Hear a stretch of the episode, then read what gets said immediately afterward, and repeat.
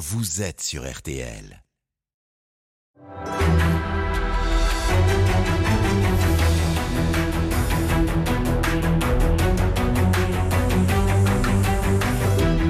Jury RTL Le Figaro LCI spécial présidentiel. Invité aujourd'hui, Bruno Le Maire, ministre de l'économie, des finances et de la relance. Le débat est dirigé par Benjamin Sportouche. Bonjour à tous et bienvenue dans le grand studio de RTL. Vous venez de l'entendre, un grand jury, grand format spécial présidentiel de 13h à 14h, toujours en direct bien sûr.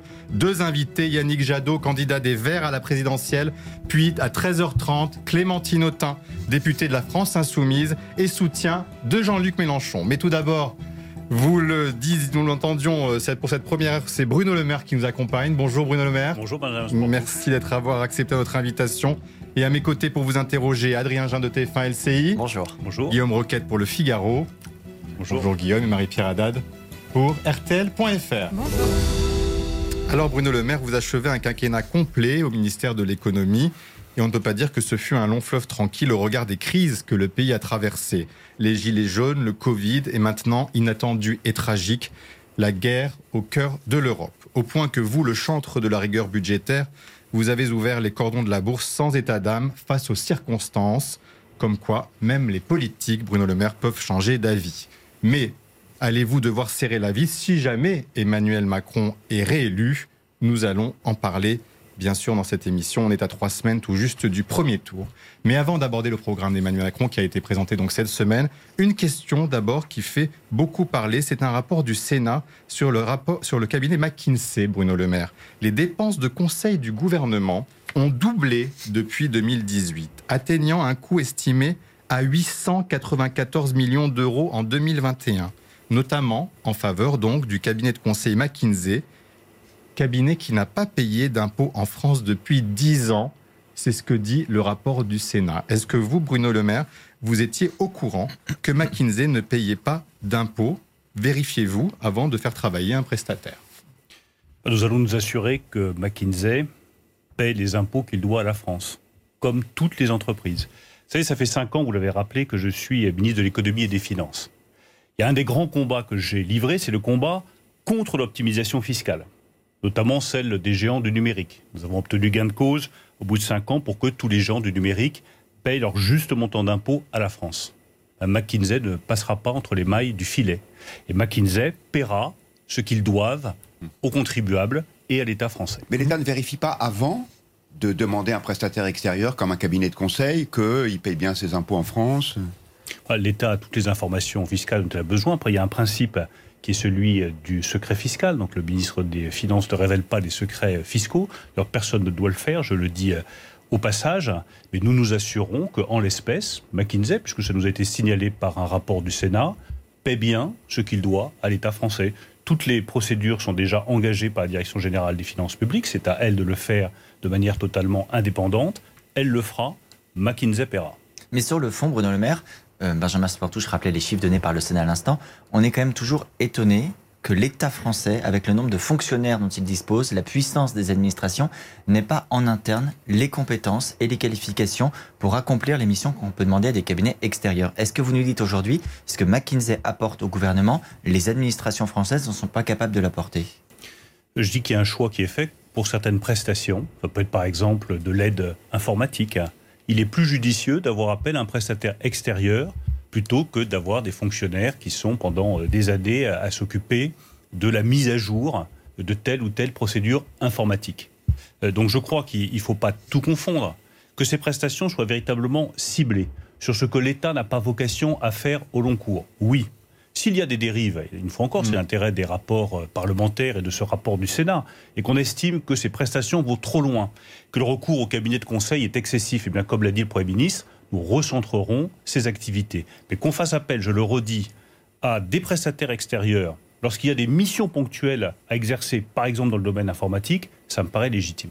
Mais qu'il ait fallu attendre un rapport du Sénat pour le savoir, ça peut surprendre Bruno Le Maire tout de même. Mais qu'il y ait, je, ne veux pas épiloguer trop longtemps sur ce sujet, mais un État qui fonctionne bien, c'est un État qui est recentré sur ses missions essentielles. À chaque fois, on nous dit qu'il faut que l'État fasse ce qui est véritablement au cœur des missions de l'État. Vous apprenez Éduquer, par le former, la santé, euh, ça, c'est le cœur des fonctions de l'État.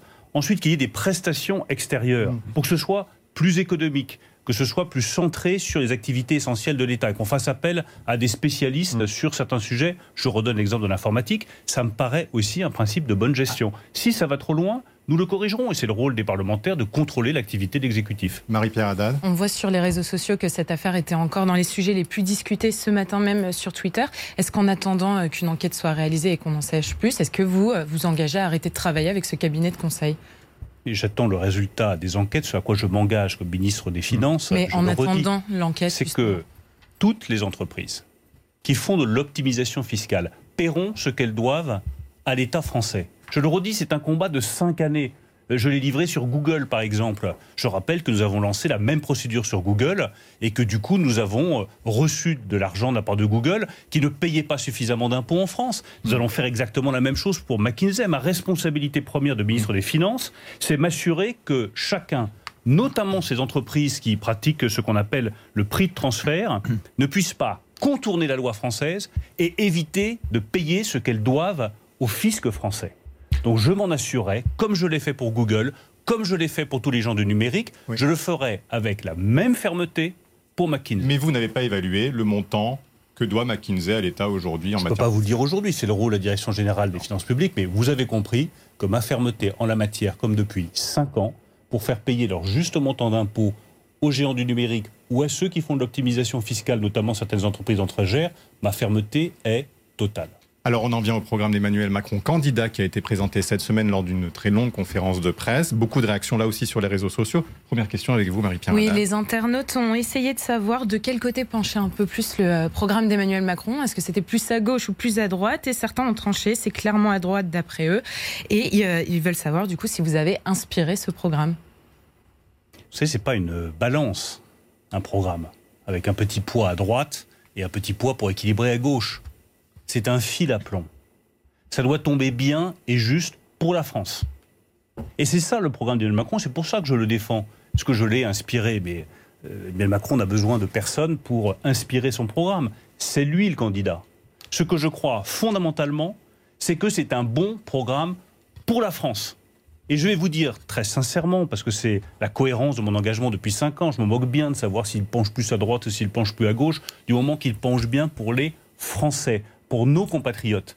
Je pense en deuxième lieu que c'est un programme qui est cohérent par rapport à ce que nous avons fait pendant cinq ans et qui du coup a de la force. Quand Emmanuel Macron dit je vais continuer à baisser les impôts, bah forcément vous êtes plus crédible quand vous avez déjà pendant cinq ans baissé les impôts à hauteur de 26 milliards pour les ménages et 26 milliards pour les entreprises. Quand il fixe comme objectif, un objectif qui n'a pas été atteint depuis mmh. un demi-siècle, le plein emploi, bah, vous êtes plus crédible pour le dire quand vous avez déjà créé plus d'un million d'emplois au cours des cinq dernières années, que vous avez le meilleur taux d'emploi depuis plusieurs décennies. Cohérence, hmm. force, clarté, voilà ce qui définit aujourd'hui le programme d'Emmanuel Macron. Ça me paraît plus intéressant que droite ou gauche. Il y a des mesures qui ont interpellé tout de même, notamment le RSA, appuyé sur donc un travail obligatoire. Oui, c'est ça, 15 heures de travail euh, obligatoire par semaine en contrepartie du RSA, donc activité ou bien formation.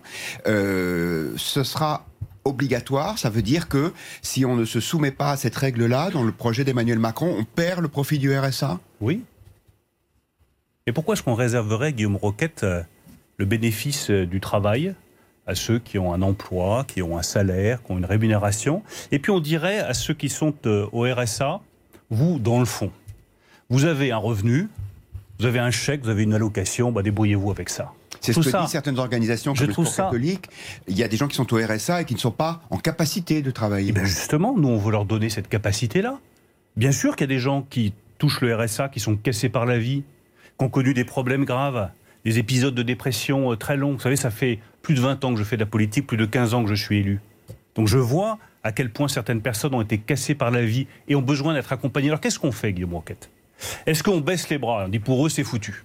On va leur donner un chèque jusqu'à la fin de leur vie, et puis dans le fond, on s'en lave les mains. Je trouve ça lâche, et je trouve ça injuste. Et dans le fond, il y a derrière une conception de la personne humaine que je ne partage pas, qui est de dire qu'à un moment donné, il faut laisser tomber. Nous, avec Emmanuel Macron, on ne laisse pas tomber. Et une personne qui est au RSA, même s'il y a des grandes difficultés, même s'il y a du problème pour s'habiller, pour se présenter, pour respecter les horaires, nous allons l'accompagner, nous allons la former, nous allons lui donner une qualification, Si elle a des problèmes personnels qui peuvent être lourds, nous allons les traiter parce qu'on ne renonce pas à ce que chaque personne en France puisse avoir un emploi. Et si on va encore un peu plus loin, parce que c'est une question fondamentale, cette question du RSA, c'est la vision de la société que nous défendons. Alors justement, nous nous croyons à une vision de la société qui est une vision du travail. D'une forme de stigmatisation, Adrien Gindre. La question c'est de travailler à quel prix La stigmatisation, pardon, je, je, vous reprends tout de suite. Hein. La stigmatisation, c'est se contenter d'un chèque. Tendre la main pour dire tout titulaire du RSA peut lui aussi avoir un travail, une place dans la société, c'est notre vision de la société avec le président de la République. Bruno Le Maire, euh, Nathalie Arthaud, qui est candidate également à la présidentielle pour lutte ouvrière, fait remarquer que vous inventez le travail à 7 euros de l'heure. Avec ces 15 heures de travail en échange du RSA, est-ce que vous assumez de dire désormais en France, on pourra travailler pour moins que le SMIC? Non, je ne l'assume pas, c'est complètement faux. C'est pas du tout ce que nous proposons. Et Nathalie Arthaud le sait parfaitement. Est-ce que je vous ai dit qu'on allait demander euh, aux titulaires du RSA de travailler? J'ai dit qu'on allait les accompagner, qu'on allait leur demander de se former, qu'on allait les aider à se mmh. qualifier, qu'on allait résoudre un certain nombre de difficultés qu'ils pouvaient avoir. C'est pas un emploi. C'est pas des travaux d'intérêt généraux, pour parler clairement, qu'on leur propose. On n'a pas bien compris dans ce cas-là, parce que le président, quand il a présenté son programme cette semaine, dit une activité qui peut être une formation, qui peut être un travail. Mais les titulaires du RSA, c'est pas euh, tous les mêmes personnes, c'est pas les mêmes parcours de vie c'est pas la même situation. Euh, vous avez parmi les titulaires du RSA euh, mm. une partie d'entre eux qui sont effectivement, je l'ai dit tout à l'heure, cassés par la vie, qui ont été brisés par des épreuves. Ça peut nous arriver à chacun d'entre nous. Ça peut être la maladie, ça peut être une rupture personnelle, euh, ça peut être plein d'autres choses. Cela, effectivement, c'est 15 à 20 heures. Ça va d'abord les aider à se consolider. vous en avez d'autres qui sont que tout proches, qui peuvent être tout proches. Concrètement, Dites-nous, est-ce qu'on va demander aux bénéficiaires du RSA de chercher une place dans une entreprise? Est-ce que l'État, lui, fournira une place dans une entreprise? Concrètement Mais concrètement, si vous êtes tout près d'être euh, employable, bah, ce qu'on vous demande, c'est une formation. On va vous dire, tenez, ici, il y a un métier de soudeur qui est possible. Ici, il y a dans telle pâtisserie, telle boulangerie, telle activité dans le bâtiment des postes qui sont disponibles. Vous avez besoin de cette formation pour rentrer dans ce travail-là. On vous donne cette formation. Vous, vous devez vous former. Mais pas uniquement. Vous avez d'autres personnes qui ne pourront même pas avoir accès à cette formation parce qu'elles ne sont pas en capacité d'exercer cette formation. On va leur demander de reprendre pied. Mais il y a déjà des, des, sauf que Guillaume Roquette, les chiffres sont sans, sont sans, appel. 50% non, ça ne marche pas. Or nous, nous sommes là pour traiter des problèmes qui restent à être résolus. 50% des bénéficiaires du RSA ne suivent pas de formation ou d'accompagnement. Le président de la République a dit une chose très simple on ne se résigne pas à ce que la moitié des titulaires du RSA ne puissent pas avoir la possibilité de reprendre un emploi demain. Bruno Le Maire, en son temps, Laurent Wauquiez disait que l'assistanat était le cancer de la société. Beaucoup avaient poussé des cris d'orfraie. Même vous, il me semble, à l'époque, en fait, vous faites exactement ce qu'il avait préconisé il y a de ça plusieurs années. Laurent Wauquiez, qui est président de la région Rhône-Alpes. Non, d'abord parce qu'on ne stigmatise pas les gens comme l'avait fait Laurent Wauquiez. Le cancer, c'est un mot qui a un sens. Et jamais je ne l'emploierai, jamais je ne l'emploierai pour qualifier euh, des personnes ou les situations de certaines Mais personnes. Le RSA, ça s'appelle stigmatiser les gens, ça n'est pas ma pratique de la politique. En deuxième lieu, ce qu'on demande, c'est pas de faire des travaux d'intérêt généraux, c'est permettre à la personne de reprendre pied dans la société en regardant quelles sont ses difficultés et en lui apportant les réponses nécessaires. Il y a une autre proposition sociale dans le programme d'Emmanuel Macron, c'est le versement entre guillemets automatique des minima sociaux. Euh, on dit qu'il y a beaucoup de Français qui ne, qui ne perçoivent pas les allocations auxquelles ils auraient droit. Est-ce que vous avez chiffré ce, le surcoût pour les finances publiques de cette automaticité?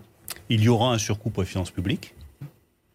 Il se chiffrera certainement plus en milliards qu'en centaines de millions. C'est un montant qui est élevé. Combien de milliards? Je ne peux pas vous donner le, le chiffre exact. Ce n'est pas des dizaines de milliards, je vous rassure. Je pense que l'unité de compte est plutôt le milliard que la centaine de millions d'euros, mais c'est un principe à la fois de justice et de simplicité. Je reprends le RSA, 30% des personnes qui pourraient en bénéficier ne le touchent pas. Ça peut être par exemple une population que je connais bien, ce sont les agriculteurs, qui pour toutes sortes de raisons, y compris des raisons de fierté, ne vont pas toucher le RSA. moi je souhaite que tous ceux qui ont droit le touchent et en même temps aient la possibilité de reprendre un emploi. En deuxième lieu, il faut que ce soit simple. Aujourd'hui, toutes les bases de calcul de référence de votre revenu pour savoir si vous avez le droit à l'allocation adulte handicapé, ou RSA, ou à la prime d'activité, ou euh, aux allocations euh, familiales. Elles sont toutes différentes. C'est un maquis inextricable. Personne s'y retrouve. Ces titulaires de prestations sociales Ils ont mieux à faire que de perdre du temps à calculer ce qu'ils vont gagner s'ils touchent une prestation, ce qu'ils vont perdre s'ils reprennent un travail. Ce sera plus simple. On saura immédiatement, quand on reprend un travail, ce que l'on gagne ou ce que l'on perd et on pourra du coup avoir accès à la prestation et être incité à reprendre un emploi. Pourquoi la ne pas prestation sociale, premier quinquennat, elle est là, elle est là pour vous accompagner, vous aider, mais toujours avec la même perspective, le plein emploi et le si travail. c'était pourquoi ne pas l'avoir fait pour, pendant ce premier quinquennat Pour une raison qui est, qui est très simple, c'est que c'est un chantier qui est extrêmement compliqué. Nous avons réussi à faire, nous avons réussi à faire le prélèvement à la source pour euh, l'impôt. Mais c'est des années de travail, c'est des croisements de chiffres, de, de chiffres, c'est des croisements de données, c'est des croisements de Enfin, fichiers. là, ça concernait les Ça plus prend- modestes, donc c'était urgent. Ça concerne pas que les plus modestes, ça concerne quasiment 22 millions de personnes. L'allocation Bah, a sociale unique. donc. Donc vous imaginez que c'est un travail qui est long, qui est difficile, Mm. et pour faire très simple, on ne veut pas de bug. Il n'y a pas eu de bug sur le prélèvement à la source. Ça a été un grand succès. Ça a simplifié la vie de tous les contribuables. Ça a aussi simplifié la vie au bout du compte des entreprises. C'est c'est un chantier juste, de combien d'années. Le Maire, là C'est un chantier de plusieurs années. C'est-à-dire qu'on ne va pas le faire en six mois, je préfère le dire tout de suite. C'est un très beau chantier, un chantier de justice Mm. et un chantier de simplification, mais ça prendra quelques années pour y arriver. Que vous voulez mener, vous, au ministère de l'économie, en y restant, si jamais Ça- ça- Emmanuel Macron est Peu réélu importe, vous savez qui le mène, euh, du moment qu'il donne des résultats pour les Français. Mais est-ce que rester à ce poste vous conviendrait? Mais c'est le président de la République, s'il est réélu, si les Français le décident, qui choisira euh, son équipe. Moi, j'étais très heureux pendant 5 ans au ministère de l'économie et des Finances. Donc si vous que vous serez heureux Nous avons aussi. fait collectivement un bon travail. Mm. Ensuite, c'est le président qui décidera ce qu'il veut faire, avec quelle équipe, s'il est réélu. Marie-Pierre Haddad, on passe aux retraites, puisque le candidat Macron a proposé une réforme des retraites, nouvelle oui, version. réforme des retraites. Et à l'intérieur de cette réforme des retraites, il propose de mettre en place une pension de retraite minimale de 1100 euros par mois. Donc, globalement, quand on lit les avis sur les réseaux sociaux, on voit que les internautes saluent cette idée, mais euh, ils tiquent sur le montant, 1100 euros par mois, et ils trouvent que c'est déconnecté de la réalité. Ils ont l'impression que ça ne suffira toujours pas pour vivre décemment. Qu'est-ce que vous leur répondez? Enfin, je leur réponds que c'est une amélioration par rapport euh, à la situation existante. Une amélioration déjà euh, significative. C'est- un point de départ, c'est une protection que nous accordons à, tous les Français. En leur disant, euh, un régime de retraite par solidarité vous garantira à tous, quelle que soit votre situation, 1100 euros de retraite minimale. Je trouve que c'est une avancée. Je vois bien qu'aujourd'hui, quand on voit l'augmentation des prix des carburants, on y viendra certainement, euh, des prix alimentaires, l'inquiétude est telle que quoi que vous proposiez, ça paraît toujours insuffisant. C'est néanmoins un vrai progrès social pour tous les Français. Alors, autre Cette question. semaine, à propos de ce- cette retraite, Emmanuel Ma- cette réforme des retraites, Emmanuel Macron a dit qu'il jugeait le nouveau projet différent du précédent parce que le précédent était trop chamboule-tout et peut-être trop anxiogène. Est-ce que vous considérez que désormais l'état du pays permet de reprendre une réforme des retraites sans résistance et avec une mise en œuvre rapide? Oui, je pense que c'est possible. Parce que l'état du pays a changé. parce que euh, au fil des années, euh, les Français ont parfaitement pris conscience de la situation. Est-ce qu'on veut, oui ou non, maintenir un régime de retraite par répartition? Moi, je préfère dire par solidarité. Solidarité entre les générations. Notre réponse est oui. Comment est-ce que vous faites pour le financer? Bah, Vous pouvez ne rien faire. Dans ce cas-là, soit vous augmentez les cotisations, soit vous baissez les pensions. Bah, nous, on est totalement opposés à la baisse des pensions comme à l'augmentation des cotisations. Donc nous avons le mérite de dire les choses avec beaucoup de lucidité. La seule manière de préserver un régime de solidarité efficace, juste, quand on ne veut ni augmenter les pensions, ni baisser, euh, ni, euh, baisser les pensions, ni augmenter les cotisations, bah, c'est augmenter la durée de cotisation jusqu'à 65 Mais dit autrement, vous n'anticipez pas pour ce éventuel deuxième quinquennat de difficultés sociales, un climat qui se serait durci, voire qui serait même tout aussi dur que le quinquennat qu'on vient de vivre avec la révolte des Gilets jaunes et les manifestations contre les retraites Je pense que les difficultés euh, sociales, elles viennent lorsque vous n'annoncez pas la couleur. Et que l'une des grandes forces du quinquennat d'Emmanuel Macron, c'est que ce qu'il avait dit, il l'a fait. Ce n'était pas un homme qui prend les gens par euh, surprise. On avait dit qu'on baisserait les impôts, on les a baissés. On avait dit qu'on engagerait une réforme des retraites, on l'a fait, on n'y est pas allé jusqu'au bout, on n'a pas pu aller jusqu'au bout, mais nous avons fait ce que nous avons dit. Nous avons dit que nous simplifierions la vie des entreprises, nous l'avons dit, nous l'avons fait. Donc nous avons scrupuleusement respecté la parole qui avait été tenue. Je crois que la Enfin, meilleure façon... nucléaire, il avait dit qu'il le ferait pas. Je, je crois que la meilleure façon d'éviter euh, les conflits sociaux lors d'un prochain Mm. quinquennat, c'est de jouer carte sur table en toute transparence vis-à-vis des Français. C'est ce qu'il Ne- fait sur les retraites, c'est courageux. Je pense que les Français. Et la campagne est-elle suffisante justement, puisqu'on entend une sorte de procès en illégitimité du prochain vainqueur? Guillaume. Oui, le président du, Sénat, Gérard Larcher, disait s'il n'y a pas de campagne, la question de la légitimité du gagnant se posera. Alors, Emmanuel Macron a répondu que le président du Sénat ne devrait pas dire ça. Mais sur le fond, est-ce que est-ce qu'il n'y a pas un problème? Est-ce qu'effectivement, quand on voit les sondages, avec le manque d'intérêt des Français pour la campagne, avec le conflit ukrainien qui écrase tout, le danger n'est pas de, que cette élection soit en quelque sorte escamotée? L'élection n'est escamotée que pour les commentateurs ou pour des responsables politiques qui font preuve d'irresponsabilité, comme Gérard Larcher. La phrase de Gérard Larcher euh, me choque profondément. Je ne l'ai pas entendu au moment des élections municipales, quand il y avait 60% de taux d'abstention, nous expliquer que les maires élus étaient illégitimes. Je ne l'ai pas entendu aux élections régionales de 2021, quand il y avait 65% de taux d'abstention, nous expliquer que Valérie Pécresse en Ile-de-France, ou Xavier Bertrand en Hauts-de-France, ou euh, Hervé Morin en Normandie euh, étaient illégitimes. Qu'est-ce qui motive Gérard Larcher, euh, sinon des calculs politiciens Et est-ce qu'on ne peut pas attendre du deuxième personnage de l'État, à un moment où, on le sait, la démocratie est fragilisée, qu'il renforce la démocratie plutôt qu'il la fragilise davantage Est-ce qu'on ne peut pas attendre du deuxième personnage de l'État qu'il renforce les institutions plutôt qu'il ne les affaiblisse? Je trouve sa prise de position décevante et irresponsable. D'autant plus lorsqu'on voit bien au niveau géopolitique qu'aujourd'hui un des grands combats du XXIe siècle, ça va être le combat entre les régimes autoritaires et les démocraties.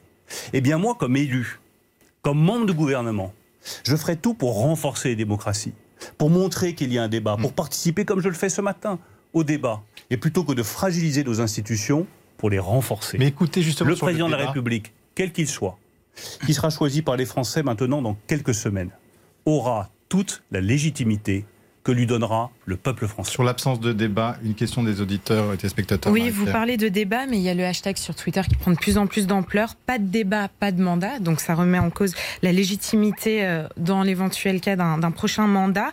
Euh, Emmanuel Macron dit qu'il ne débattra pas avec les autres candidats parce que ses prédécesseurs ne l'ont pas fait.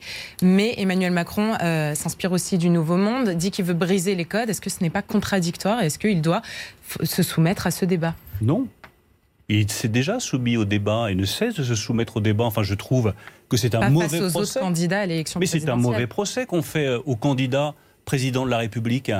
Enfin, qui est-ce qui, au cours de ce quinquennat, a eu le courage d'aller mener un grand, un grand débat avec des centaines de milliers de Français partout en France, justement pour se confronter avec les Français? Quel est le seul il candidat des cahiers de doléances qui n'ont pas beaucoup servi derrière. il a hein. accepté, il a accepté le débat. Ensuite, il est libre de savoir ce qu'il fait ou non des conclusions de ce débat. Est-ce que vous avez déjà vu un candidat à la présidentielle qui accepte de se soumettre pendant 4 heures à toutes les questions des journalistes sur tous les aspects de son programme. Les questions étaient, préparées, enfin pour les journalistes. Les questions étaient préparées, Benjamin Sportouche. Quand il est allé à Poissy, Benjamin Sportouche, je ne vous parle pas de Poissy, je bah vous parle de la rencontre de 4 heures, de 4 heures avec des, débats vos confrères journalistes. Hmm. Mais vous avez vu, pouvez-vous me citer, Benjamin Sportouche, un seul candidat à la présidence de la République président sortant, qui est accepté pendant 4 heures de parler de retraite, de parler de RSA, de parler de justice, de parler de modèle éducatif, de parler de pouvoir d'achat, président qui se veut et qui nouveau ce débat. Pourquoi se référer à ses prédécesseurs qui n'ont pas eu de débat? Il pourrait dire lui, comme il l'a souvent dit, je suis moderne, je suis euh, voilà, je ne fais pas comme mes prédécesseurs. Eh bien, j'accepte ce débat face aux 11 autres candidats. Mais la foire d'empoigne, c'est pas la modernité. Si c'est pour avoir une foire d'empoigne, vous avez 10-12 candidats, tous contraints et un grand débat qui se transforme en grande foire d'empoigne, je ne vois pas en quoi ça aura fait progresser la démocratie. Mm. En revanche, lorsqu'il accepte de se soumettre pendant 4 heures, j'y reviens, à toutes les questions des journalistes sur le moindre sujet technique de son programme, aucun de ses prédécesseurs ne l'a fait, lui l'a fait. Quand il accepte de faire un grand débat pendant son quinquennat, aucun de ses prédécesseurs ne l'a fait, lui l'a fait. et par ailleurs, il est en campagne, il est sur le terrain. Je vais vous dire, le vrai débat dans une campagne présidentielle, ça n'est pas contre ses adversaires, c'est avec les Français. Ça peut être les deux. Et c'est ce qu'il fait. Mais il aura l'occasion de le faire. Je pense qu'il sera qualifié pour le second tour, en tout cas je le ah, souhaite. là, il fera quand même le débat face à la Il aura l'occasion de faire ce qui a été fait depuis 1958, hum. au cours des campagnes présidentielles, un débat seul à seul contre son Vous rival. Dites qu'il a fait des débats, c'est-à-dire la Convention citoyenne sur le climat, il n'a repris que 10% des propositions qui avaient été euh, actées par cette Convention citoyenne pour le climat. Ça faisait des parties des Mais débats. Vous avez un débat, il y a les conclusions du débat, et le président de la République, son gouvernement derrière, sont libres de reprendre ou de ne pas reprendre certaines propositions. Et ensuite, les Français, au moment d'élection, seuls décident. C'est eux qui ont Alors, le pouvoir. Et ils pourront trancher cette fameuse Hmm. question des débats dans quelques jours dans l'urne. Trois semaines pile, Adrien Gindre. En parlant d'élections, Emmanuel Macron cette semaine a dit qu'à titre personnel, il était favorable à la proportionnelle intégrale. Elle ne figure pas dans son projet. Il l'a dit d'ailleurs euh, à Pau, dans la ville de François Bayrou, un homme qui est très attaché à la proportionnelle. Est-ce que vous considérez que l'on doit aller vers cette proportionnelle intégrale évoquée par Emmanuel Macron? Moi, je me suis prononcé il y a maintenant plusieurs années pour euh, une part de proportionnel. Donc, je vais reprendre les termes du président de la République. À titre personnel, je suis favorable à une part de proportionnel tout en gardant un scrutin majoritaire qui permette de définir euh, des majorités claires. Mais je suis surtout prononcé depuis maintenant plusieurs années pour une réforme en profondeur de nos institutions. Parce que tous les sujets dont nous avons parlé, les problèmes de débat, les problèmes démocratiques, euh, les problèmes de légitimité, ils viennent d'abord d'institutions dont je considère qu'elles sont aujourd'hui dépassées dans leur fonctionnement. Mais pourquoi Et qu'il s'agisse- proportionnelle pendant ce quinquennat-là C'est pas une réforme constitutionnelle obligatoire. Mais je rappelle que le président de la République avait proposé des réformes institutionnelles qui ont été précisément bloquées par le Sénat. Pas la pour la Donc, partie constitutionnelle, pour la partie choses constitutionnelle. Donc ça fait partie des sujets sur lesquels il faut revenir. Si nous avions tout bien fait pendant le quinquennat, ben, on pourrait plier bagages et dire voilà, tous les problèmes du pays sont résolus et on va laisser à d'autres le soin de continuer. Nous avons l'humilité de reconnaître que sur les retraites, Mm. on n'a pas réglé le sujet, il faut le faire. Sur la transformation des institutions, je le redis avec beaucoup de force, il faut transformer en profondeur nos institutions, notre fonctionnement gouvernemental, notre Mais ça veut fonctionnement dire quoi Pardon, ça veut institutionnel, dire- pardon. parce que ça rapprochera la démocratie de nos compatriotes, ça permettra à nos compatriotes de s'approprier la décision précis, politique. Soyons précis. Donc la proportionnelle inté- intégrale, vous ne semblez pas y être favorable. Vous dites plutôt pour une dose proportionnelle. Est-ce que sur la fonction de Premier ministre, par exemple, est-ce qu'il faut maintenir, ce poste ou pas Par exemple? Faut simplifier la vie gouvernementale. Je ne vais pas vous faire la, la Ah, liste Non, de mais toutes donc les... vous semblez me dire que non, c'est pas forcément. On peut avoir un régime beaucoup plus présidentiel, si je vous entends Je bien. pense qu'on peut avoir un exécutif qui soit plus concentré. Ah, Je pense que nous pouvons avoir des procédures législatives qui soient plus simples. J'ai déjà dit à plusieurs reprises que je souhaitais que l'Assemblée nationale ait l'intégralité du pouvoir législatif, mais plus le Sénat. Ça, ça me vaut en général toutes les faveurs du Sénat quand je m'y rends. Euh, J'ai plaidé pour une transformation du Conseil constitutionnel en Cour suprême. Euh, J'ai plaidé pour que les citoyens français puissent participer à l'élaboration de la loi en reconnaissant un droit d'amendement. Lorsque 100 000 citoyens veulent amender une loi, il faut que cet amendement puisse être examiné par la commission compétente. Donc oui, je le redis, je suis favorable à une transformation en Mais profondeur vous ne répondez pas sur le poste de Premier ministre. Bruno Le Maire. C'est pas, je vous dire, les questions de poste sont accessoires Ça par rapport aux questions d'organisation. Ça ne l'est pas dans nos institutions. Si le poste de Premier ministre vous étiez proposé à la, à la prochaine Comme je quinquennat. voyez venir, Non, mais- derrière votre première question. Non, parce que si vous dites que c'est La pas, si pas un poste indispensable, Oui, vous semblez dire que c'est pas un poste indispensable, vous c'est plus important d'avoir des ministres euh, comme vous au ministère des Finances euh, ou des ministres. Benjamin Sportouche, c'est poids. pas un vieux singe, on apprend à faire des grimaces. Quand vous posez une question sur le Premier ministre, je connais immédiatement la seconde, donc je vous réponds quelque chose sur le de poste de. Premier ministre, c'était une vraie question sur les Eh institutions. bien, je et crois là, plus, je le redis, un régime présidentiel avec Présidentiel. des fonctions ministérielles plus recentrées qui permettent d'être plus simples et plus efficaces avec toujours la même obsession, servir le mieux possible les Français. C'est dit, on se retrouve dans quelques minutes pour la seconde partie de ce grand jury. On parlera bien sûr pouvoir d'achat tout de suite.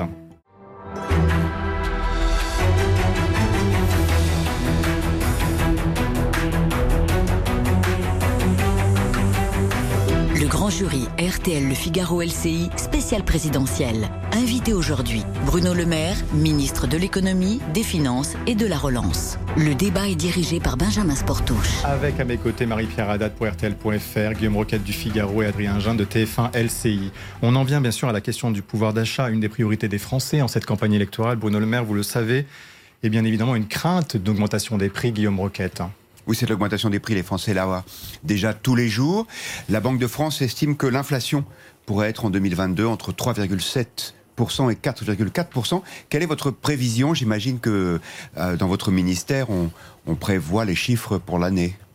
C'est des chiffres qui sont euh, similaires à ceux de la Banque de France, similaires à, à ceux euh, de la Banque Centrale Européenne. Je ne vais pas donner de chiffres précis ce matin parce qu'il y a encore trop d'incertitudes. Mais entre Juste qu'on prenne- 3,7 et Et on peut 4,5. reprendre les chiffres de la Banque de France. Ils sont comme toujours très crédible. Mais simplement qu'on prenne un tout petit peu de recul pour rassurer nos compatriotes. La réalité, c'est que nous sortons de plusieurs décennies d'inflation relativement faible. Que ensuite nous avons eu le choc du Covid et que pour répondre à cette crise du Covid, nous avons relancé l'économie. Dans le fond, le retour de l'inflation, dont nous avions totalement perdu l'habitude au cours des dernières décennies, ça vient d'abord de la vigueur de la reprise économique. Ça Vous dites c'est une bonne nouvelle Aux États-Unis, en Chine, du coup, il y a eu beaucoup de demandes de biens, il y a eu euh, des ruptures d'approvisionnement, les prix ont augmenté. Là-dessus, vient un deuxième choc, c'est le choc sur les matières premières. Électricité, gaz, pétrole, lié à la guerre en Ukraine et à la crise avec la Russie. Tout ça va encore durer plusieurs mois. Et c'est, je tiens vraiment à le dire avec beaucoup de force, extrêmement dur pour nos compatriotes. Je viendrai sur toutes les mesures de protection que nous avons prises et que nous continuerons à maintenir. Mais doivent-ils prendre une baisse de pouvoir d'achat Ce que je veux bien faire comprendre, Guillaume Roquette, c'est qu'à la sortie de euh, cette crise, de ce choc énergétique, je l'espère d'ici quelques mois, je pense que nous retrouverons un niveau d'inflation plus modéré.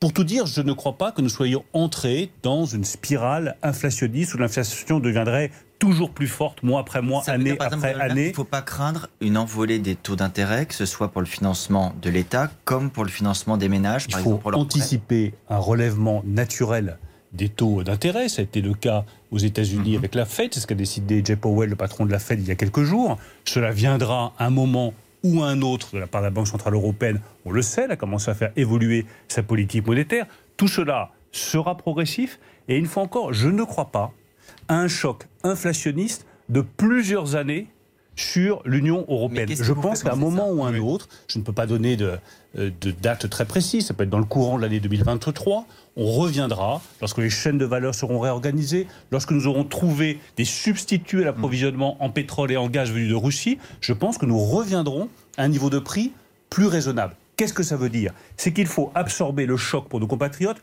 maintenant. Et c'est ce que nous faisons n'est pas un changement de politique structurelle pour les années qui viennent. C'est simplement nous permettre d'absorber le choc pour que ce soit le moins dur possible pour nos compatriotes. Qui dit choc dit euh, baisse du pouvoir d'achat des Français. Ne faut-il pas, Bruno Le Maire, indexer, réindexer les salaires sur les prix? Vous savez que c'est un mécanisme qui avait été abandonné au début des années 80. Est-ce que vous dites, voilà, il faut désormais revenir à ce principe-là là, pour le coup, là, pour le coup, euh, Benjamin Sportouche, euh, vous courriez le risque de nous engager dans cette fameuse spirale inflationniste que nous voulons éviter. Qu'il faille protéger les plus modestes, oui. Nous le faisons notamment, je le redis, avec un SMIC qui est le seul au monde qui soit indexé dans l'année sur l'augmentation des prix, ce qui fait que vous aurez au mois de mai ou au mois de juin 25 euros net de plus pour les personnes qui sont au niveau du SMIC. La deuxième protection, donc pour les salaires les plus modestes, la deuxième protection que nous apportons, c'est la plus généreuse en Europe. C'est celle sur les prix d'énergie. 15 centimes de rabais sur les prix de l'essence à la pompe un gel des prix du gaz, un plafonnement des prix d'électricité à 4%, là où votre facture aurait dû augmenter de 40%, aucun autre pays ne fait autant. Le total de ces mesures pour 2022 va représenter 26 milliards d'euros. Et la troisième réponse que nous apportons, c'est évidemment l'emploi. C'est elle la vraie réponse structurelle. C'est que chaque Français puisse avoir un emploi. Donc je le redis avec beaucoup de force parce que c'est le sujet de préoccupation numéro un des Français. Nous les protégeons. Nous les protégeons le temps nécessaire mais la véritable protection de long terme contre l'augmentation des prix, c'est d'abord le travail et l'emploi. Mais vous allez augmenter, si vous êtes élu, en tous les cas ça a été annoncé par la ministre de la fonction publique, vous dégelez l'indice des fonctionnaires, donc leur salaire va augmenter. Est-ce que vous demandez en parallèle aux patrons du privé d'augmenter les salaires pour faire face aussi à cette augmentation des prix, même si elle est temporaire, puisqu'on le fait pour les fonctionnaires? Est-ce que vous dites aux patrons aujourd'hui augmenter les salaires? D'abord, nous le faisons sur les fonctionnaires, je le précise, par mesure de justice. Enfin, je ne vois pas pourquoi les fonctionnaires seraient les seuls euh, qui ne soient pas protégés. ça fait 5 ans que vous ne l'avez pas fait. Il y avait quand même tout de même Bien une inflation. Mais il y avait une inflation qui était beaucoup plus faible. Il y avait une inflation. C'est précisément parce que l'inflation revient, même si c'est à mon sens temporairement, qu'il est légitime d'augmenter le point d'indice des fonctionnaires. Quant aux entreprises, mais il faut que les entreprises qui le peuvent le fassent. Vous avez des entreprises qui sont confrontées à une augmentation euh, des prix du gaz. Pour elles, le gaz va représenter 5, 10, 15% de leur coût de fonctionnement. Bah, à cette PME-là, je ne vais pas dire il faut que vous augmentiez les salaires. Elle ne peut pas. En revanche, dans les secteurs où il y a la tension de recrutement, qui sont moins impactés par cette augmentation des prix du gaz ou par l'augmentation des prix euh, de l'essence, à elle, je dis oui, quand vous le pouvez, faites un effort. Quel secteur, par exemple? Est-ce que vous demandez à la grande distribution de le faire, par Ça a exemple? été fait dans l'hôtellerie, ça a été fait dans la restauration, que vous ça a été fait dans le domaine de euh, des, des transports. C'est à chaque filière de regarder ce qu'elle peut faire et de faire le maximum quand on a Mais la si elles ne le font pas, est-ce que l'État doit euh, ben, faire en sorte qu'elles le fassent, les contraindre euh, fiscalement, par exemple, à le faire? Non, l'État n'est pas là pour contraindre les entreprises. C'est pas ma responsabilité. Ce n'est pas notre conception de la société. En revanche, qu'on mette à disposition des outils pour que les salariés puissent bénéficier le plus possible des fruits de leur travail. Par exemple, la prime défiscalisée. Je rappelle que le président de la République, comme candidat, a annoncé que nous allions fortement augmenter, même jusqu'à 6 000 euros, cette prime défiscalisée pour toutes les entreprises qui font un accord d'intéressement. Qu'on développe encore plus les accords d'intéressement et de participation, comme nous l'avons fait depuis 5 ans, pour qu'à la fin du mois, ceux qui ont travaillé dans une entreprise qui a des bons résultats puissent en bénéficier davantage. Que l'on augmente encore l'actionnariat salarié, auquel je crois profondément. Tout ça, c'est des mesures de pouvoir d'achat. Il y a la protection et il y a la rémunération du travail. Ce sont les deux volets de l'action résolue et déterminée que nous, que nous menons contre l'augmentation des prix. Faut-il faut-il une solidarité fiscale, Guillaume Roquette Oui, il y, a- il y a des entreprises qui font beaucoup de bénéfices en ce moment, euh, les compagnies pétrolières. Aux États-Unis, les, les parlementaires démocrates euh, ont demandé un impôt exceptionnel sur ces, sur ces compagnies pétrolières. Est-ce que ce serait une bonne idée en France? Et toutes les euh, idées de taxation supplémentaire, d'imposition supplémentaire, c'est pas cohérent par rapport à ce que nous avons défendu depuis 5 ans. Alors ce que nous avons fait depuis 5 ans donne des résultats. La baisse des impôts sur les entreprises, ça a rendu notre pays très attractif. Ça a permis en 2021 de créer 45 000 emplois pour les Français. Baisser les impôts sur les ménages, ça leur permet de consommer plus et de soutenir euh, la croissance. Donc je crois à cette politique. Mais quand il y a des Et je bénéfices pense, comme Non, mais ça je vais répondre très, très. ouais, il, toujours- peut toujours y avoir des bénéfices ponctuels ici Bah, ou là. ils sont très mais si à chaque changement de conjoncture, votre réponse, c'est une nouvelle taxe, au bout du compte, vous affaiblissez toutes les entreprises, et pas simplement celles que vous taxez, parce que vous affaiblissez l'attractivité de notre pays. Je préfère la voie que nous avons retenue avec le président de la République et dire aux compagnies pétrolières que j'ai reçu, j'ai reçu le patron de Total, Patrick Pouyanné, je lui ai demandé de faire un effort. Au bout du compte, 10 centimes d'euros de baisse dans toutes les stations totales, 2600 en France, sur le litre de carburant. J'ajoute un dernier élément. Quand vous taxez une entreprise, le bénéfice va dans la poche de l'État. Quand Total baisse de 10 centimes le litre de carburant, ça va dans la poche des Français. Alors, dans la eh bien, je des- préfère que ça aille dans la poche des Français qui en ont bien besoin aujourd'hui. On revient sur le SMIC parce qu'il y a beaucoup de questions. Oui, euh, vous avez évoqué donc le SMIC qui va augmenter euh, de 25 euros net avant l'été, mais c'est une augmentation qui se fera de façon automatique. Et je vous lis la question d'Hervé qui résume à peu près l'ambiance sur les réseaux sociaux. Euh, les hausses de prix se dessinent. Pourquoi est-ce qu'il ne faut pas aller au-delà de cette hausse automatique et au-delà de ces 25 euros? Parce que depuis plusieurs années, le choix que nous avons fait, c'est de ne plus donner ces coups de pouce. Quel est euh, le risque, le seul risque Mais là, la économique situation est exceptionnelle. Bien sûr que la situation est exceptionnelle. Mais la responsabilité des gouvernants, c'est de protéger les Français.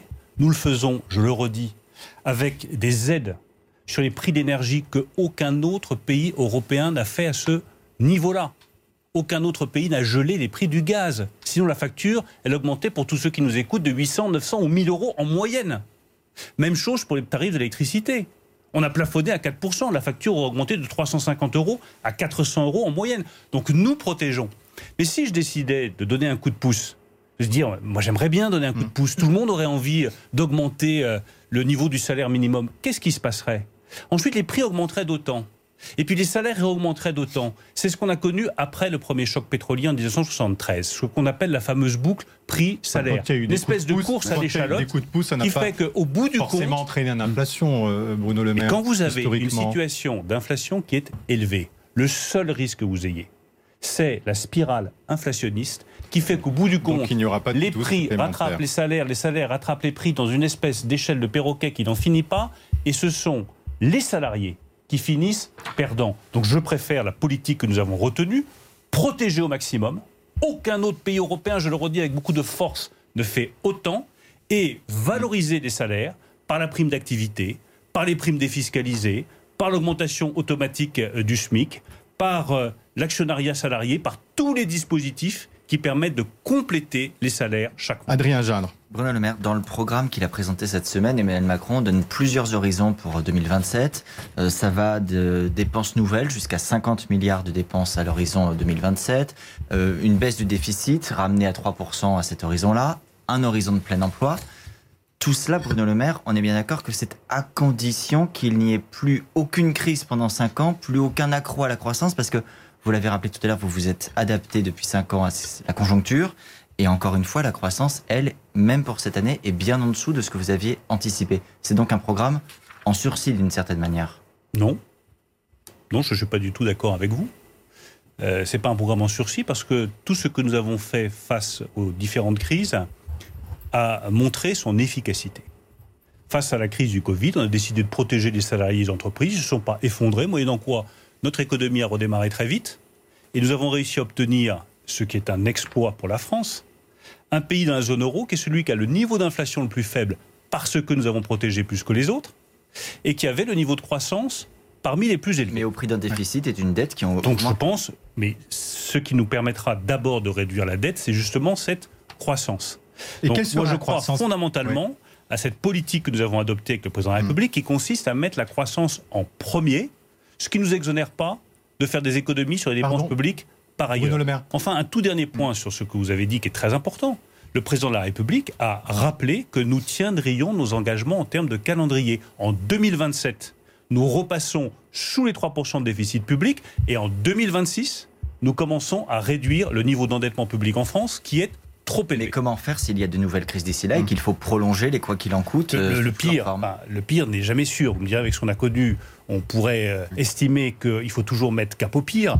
Euh, moi, je continue à penser que le pire n'est pas toujours sûr. Si jamais il y avait une nouvelle crise internationale, une nouvelle crise nationale majeure, ça peut toujours arriver, on en a connu, nous nous adapterions.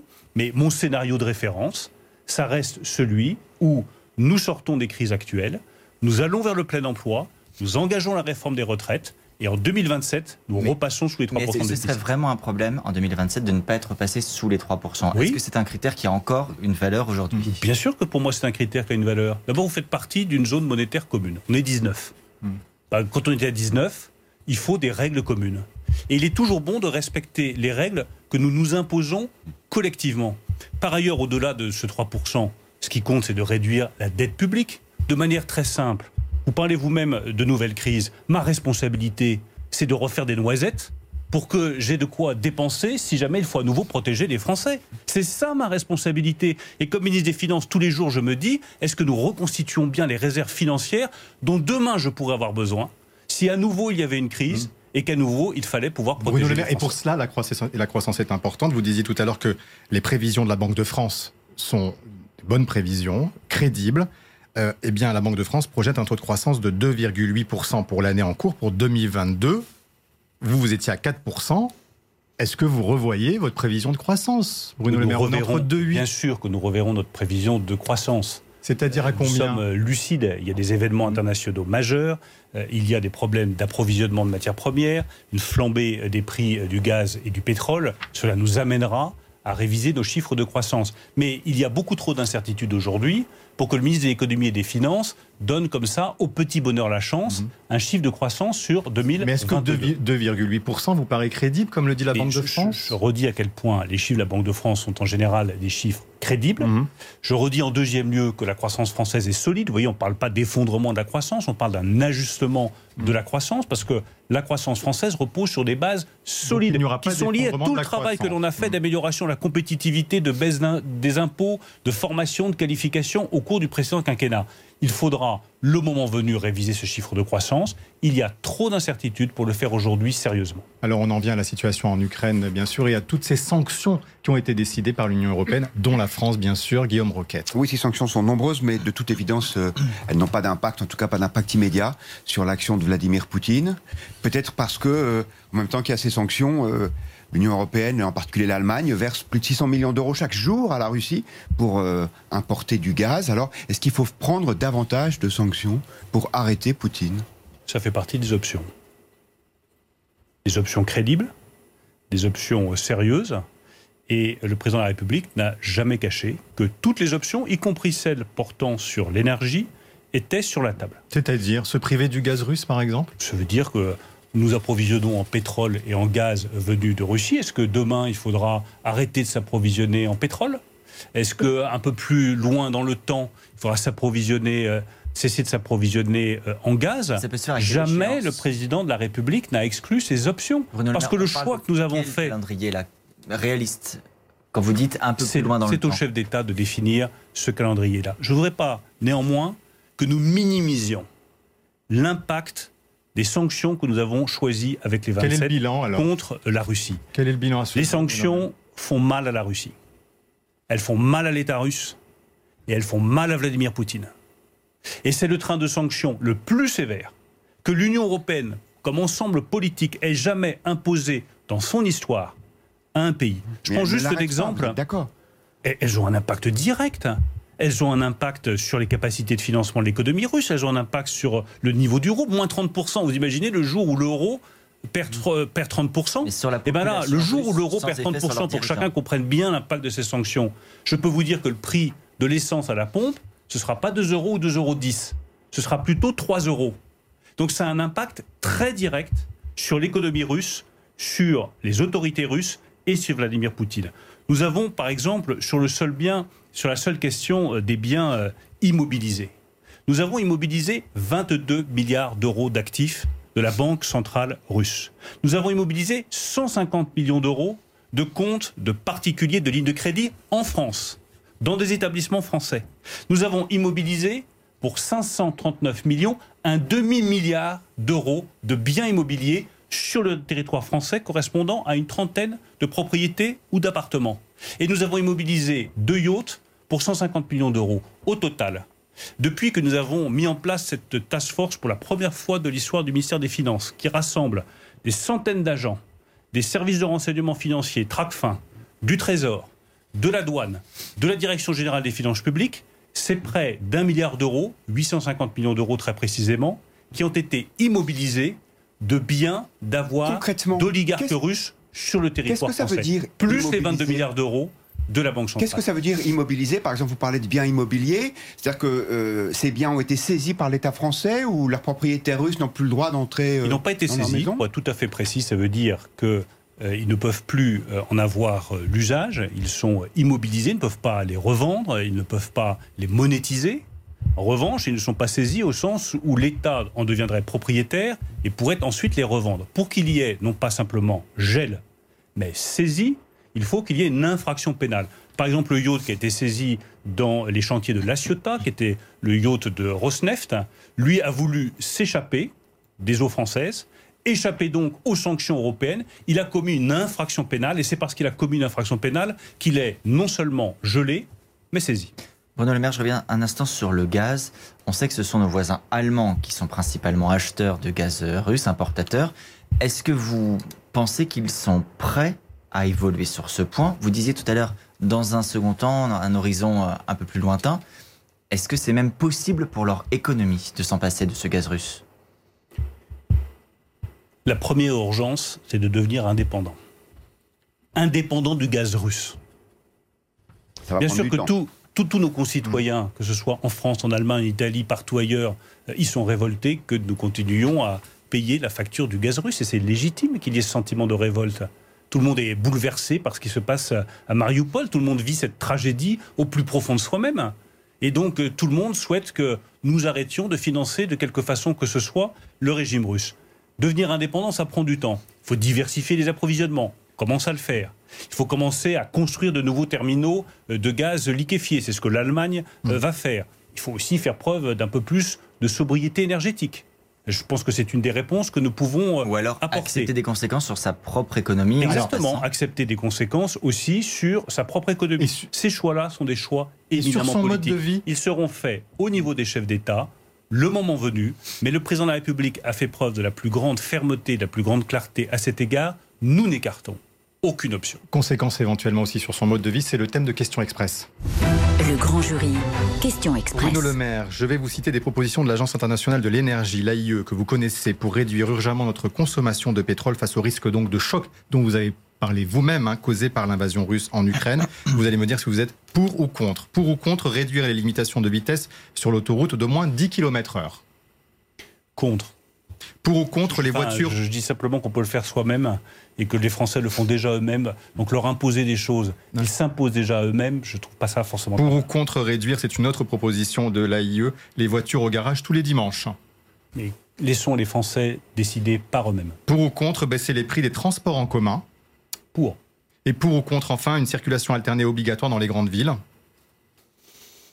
La liberté encore des Français. Je- je- pourquoi est-ce que je vous réponds comme ça?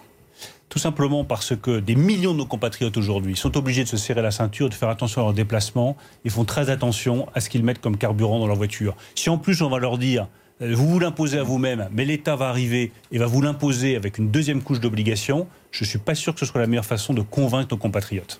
Une question sur l'Europe. On y revient, Marie-Pierre Haddad. Oui, c'est une information qui a étonné, euh, notamment sur Twitter. Alors, les Allemands vont acheter des F-35 américains plutôt que des avions européens pour moderniser leur armée, armée de l'air. Euh, Est-ce que ça vous choque? Disons que moi je préfère toujours quand on achète européen. Est-ce que Quand vous on est comptez- européen, je- Est-ce qu'il faut les contacter? Est-ce que vous allez essayer de leur Et faire je changer d'avis euh, euh, des armées, euh, ça n'est pas ma responsabilité directe. Je, je dis simplement que une des meilleures façons de construire l'Europe, c'est d'assumer une bonne fois pour toutes sur les achats publics la préférence européenne. Je crois profondément au principe de préférence européenne dans le domaine civil comme dans le domaine militaire. Les Allemands vont peut-être vous entendre aujourd'hui. Une question sur notre prochain invité. Oui, ce sera Yannick Jadot. Cette semaine, euh, Emmanuel Macron a dit qu'il pouvait travailler avec euh, tout le monde d'une certaine manière, même Valérie Pécresse qui pourrait intégrer son gouvernement. Est-ce que ce serait le cas également de Yannick Jadot qui vous succédera sur ce plateau en je vais pas quelques instants jeu de ping-pong. Je vais vous dire oui, parce que je n'aurais pas de- forcément de difficulté à, travailler avec euh, Yannick Jadot. Et il vous répondra légitimement non sur un sujet qui est tout à fait fondamental et qui nous sépare et qui montre à quel point il y a un débat démocratique, c'est le nucléaire. Moi, je suis très favorable au développement de nouveaux réacteurs nucléaires et je pense que si aujourd'hui la crise énergétique est un peu amortie en France, c'est parce qu'on a des réacteurs nucléaires. Yannick Jadot, lui, estime qu'au contraire, il faut sortir du nucléaire. La démocratie, c'est d'accepter aussi qu'on puisse avoir, de manière respectueuse, de manière constructive, des points de vue différents. Puis les Français choisiront entre Emmanuel Macron, qui est favorable au déploiement de nouveaux réacteurs nucléaires, et Yannick Jadot, qui lui refuse cette option. Valérie Pécresse, donc, euh, qui éventuellement, euh, Emmanuel Macron le disait, pouvait, pouvait travailler avec elle. Elle, en revanche, dit non, si je suis élu, il ne sera pas dans mon gouvernement, il n'a pas des talents pour être ministre. Qu'est-ce que vous répondez à Valérie Pécresse? Que Emmanuel Macron a les talents pour être président de la République. Merci Bruno Le Maire, c'était votre grand jury. On se retrouve dans quelques minutes, quelques applaudissements du public ici présent. On se retrouve dans quelques minutes pour la suite de ce grand jury exceptionnel spécial présidentiel avec Yannick Jadot dans la première partie. À tout de suite.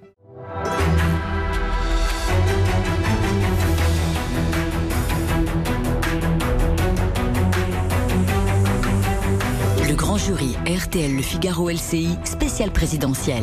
Invité aujourd'hui, Yannick Jadot, candidat à la présidentielle. Le débat est dirigé par Benjamin Sportouche. Bonjour à tous ou rebonjour à tous. Bienvenue donc dans le grand studio de RTL. Si vous nous rejoignez à 13h30, nous accueillerons dans, cette, dans ce grand jury spécial présidentiel Clémentine Autain, soutien de Jean-Luc Mélenchon. Mais donc tout de suite Yannick Jadot, candidat vert à la présidentielle. Bonjour Yannick Jadot. Bonjour. Merci d'être avec nous aujourd'hui.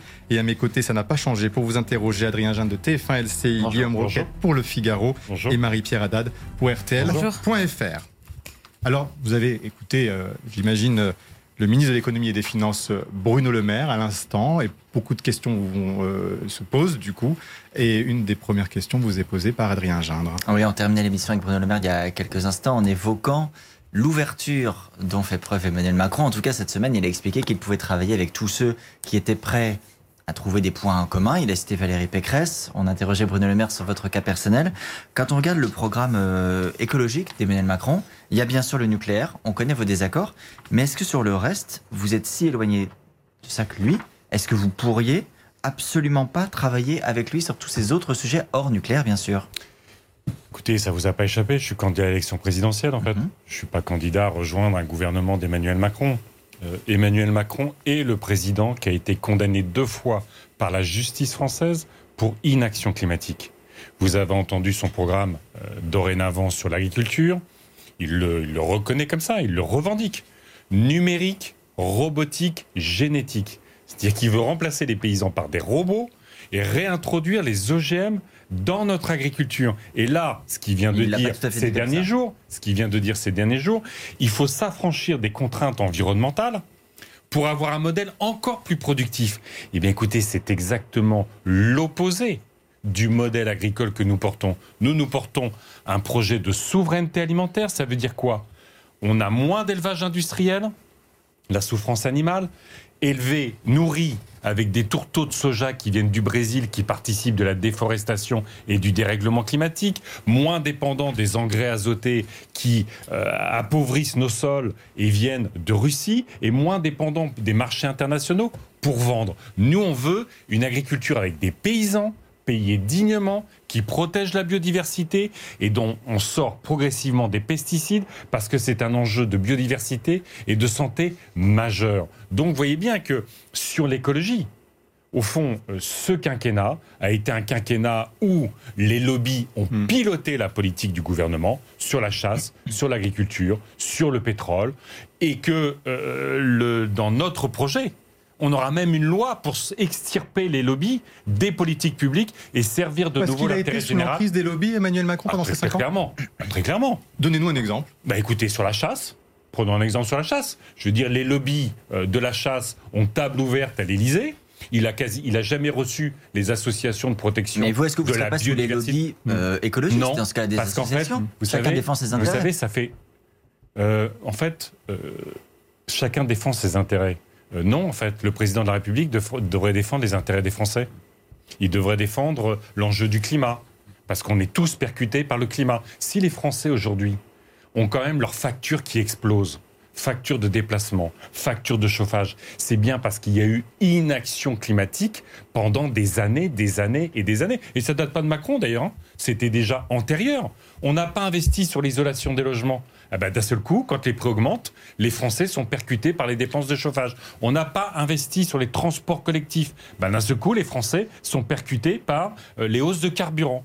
Eh bien, c'est exactement l'inverse. Il ne l'a pas fait. Nous le ferons. Alors, vous parliez de la chasse. Beaucoup de questions euh, se posent. Des, oui, ce que vous avez dit sur la chasse, donc, le fait de l'interdire le week-end, les jours fériés et pendant les périodes de vacances scolaires avait fait beaucoup réagir sur les réseaux sociaux.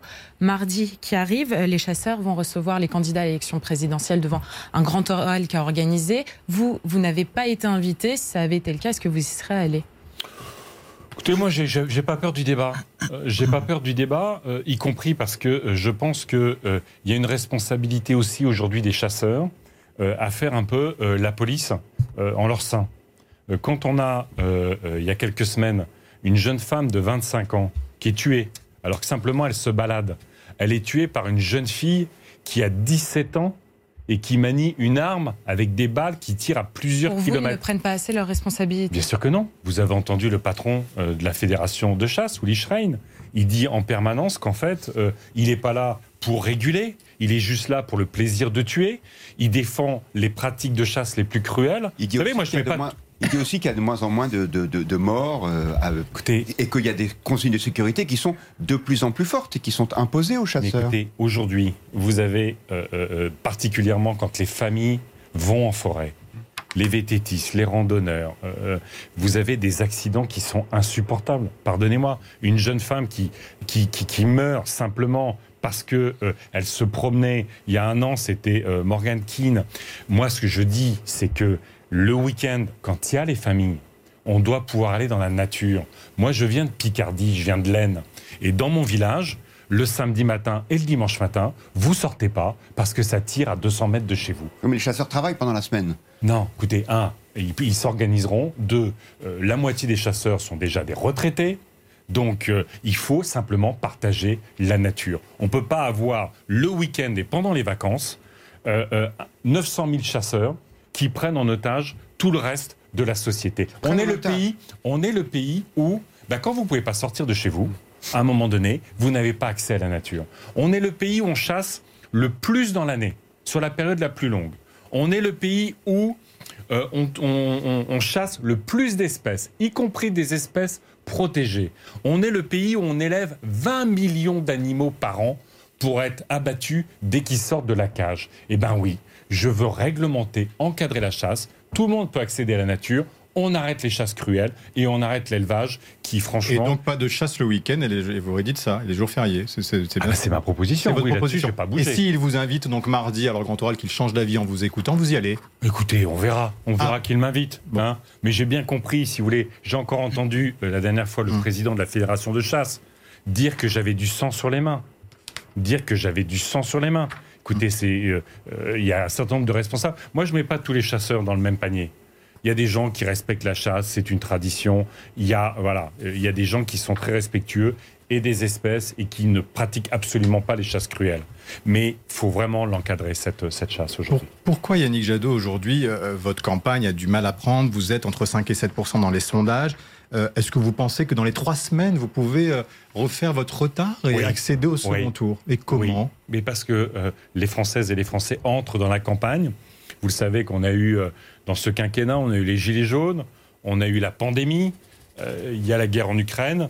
Et donc, euh, les Français entrent, euh, se saisissent seulement maintenant euh, de cette campagne présidentielle. Donc, on est dans, dans le gagner comme on 10 dit, dans comme deux, on dit, là, en sport. Il y a beaucoup de Françaises et de Français qui sont indécis aujourd'hui.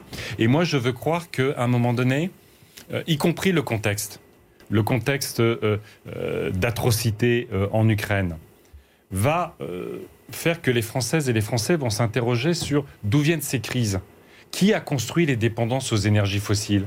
Qui a, con- qui a été pendant des années dans les complaisances politiques vis-à-vis de Poutine Là, le problème, c'est Qui aujourd'hui, qui des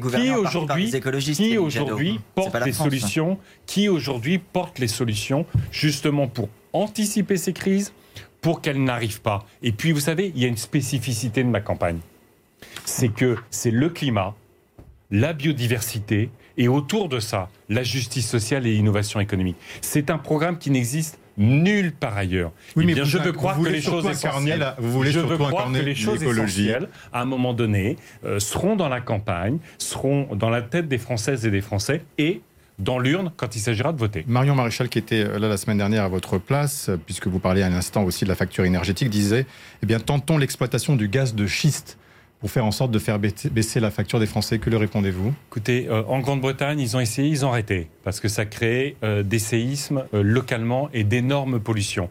Écoutez, c'est simple, hein, si vous voulez faire du gaz de schiste, on a eu ce débat en France, hein, c'est euh, autour de l'île de France, c'est des forages absolument partout, comme dans le reste du pays.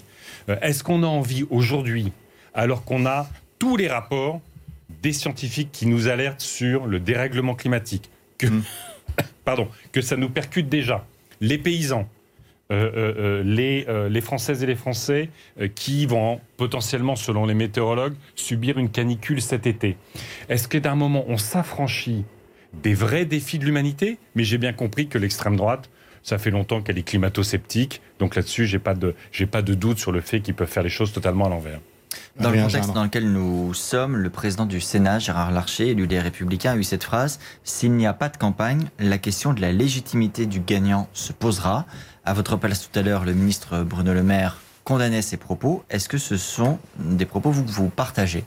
Une analyse que vous partagez? La question, c'est pas la légitimité démocratique euh, de celui qui, ou de celle qui sera élu. Parce qu'il y aura eu un vote et nos institutions sont comme ça. Le sujet, c'est est-ce que euh, cette campagne présidentielle, pour le moment, est à la hauteur des défis et des choix de société que doivent faire les Françaises et les Français? Et alors, que répondez-vous? Ben, pas pour l'instant. Pas, euh, pour l'instant, c'est une forme de, euh, de campagne qui est confisquée Les partis confisquée, bah, confisquée à la fois par l'actualité, Mhm. évidemment, elle écrase tout. Mais ça, c'est de la c'est pas- faute de personne. Mais j'ai- malheureusement. j'ai j'ai- j'ai accusé personne. Si, c'est la faute de Poutine. Mhm. Il faut quand même pas. Et de ceux qui l'ont soutenu jusque-là. Mhm. Euh, mais euh, euh, quand on a autant d'interrogations dans la société, pourquoi autant de crises qui frappent de plus en plus brutalement? Quand on a autant de colère, d'angoisse, mais aussi d'enthousiasme, d'énergie, de projets, eh bien, il faut à un moment donné que la politique arrive à être le débouché Mais qui de la ces colères, confisque alors de pardon? ces interrogations? Qui la confisque Vous dites le président de la République la Ah bah, confisque? le président de la République, en refusant de débattre, évidemment, ne participe pas à ce moment de démocratie. Je pense que c'est indispensable pour notre pays, au regard de ces tensions que j'exprime, que, au fond, il y ait une forme de purge des colères, des tensions, des interrogations. Au risque d'une illégitimité à travers un débat politique où les Françaises et les Français pourront dire voilà quels sont, face aux grands enjeux de l'hôpital, Mm. du climat, euh, de la santé, de la biodiversité, du pouvoir d'achat, de notre souveraineté économique et alimentaire. Quels sont les choix de société que je devrais pardon, je reviens à la question qui vous était posée sur l'illégitimité telle que l'a définie Gérard Larcher. Est-ce que vous dites Non, les institutions fonctionnent. Les le institutions président qui sera élu aura la légitimité Hmm. du scrutin. Mais reconnaissons qu'il n'y a pas vraiment de débat. Il aura quelle légitimité sur le programme qu'il porte si ça n'est pas débattu Et il veut même pas débattre de son bilan. Il ne veut même pas débattre de son bilan, tellement il est fébrile au fond Puis- sur ce bilan. Puisque vous parlez des institutions, vous allez présenter cette semaine, je crois, votre euh, programme sur les institutions.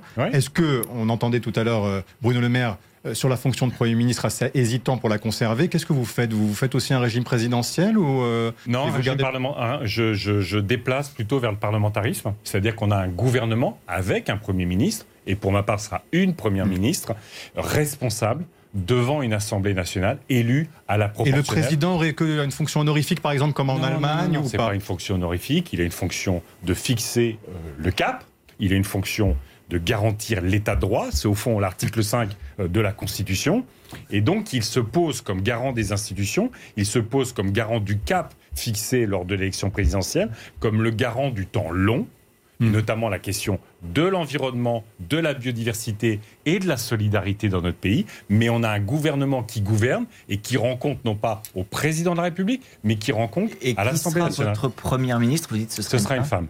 Et ce sera qui Par principe, Oui, Et mais vous avez un nom, vous avez absolument. un nom en tête vous avez raison. Est-ce que vous avez Non, on n'est pas encore à, à désigner le gouvernement. Mais oui, par principe, ce sera une femme. Parce que je pense qu'il faut la parité à la tête de l'exécutif. Et je souhaiterais que, mais ce ne sera pas le choix du président de la République, vous l'avez bien compris, puisque euh, euh, que ce soit une présidente de l'Assemblée nationale aussi, ça Et On renouvellerait imagine que ce notre sera pas institution. Sandrine Rousseau.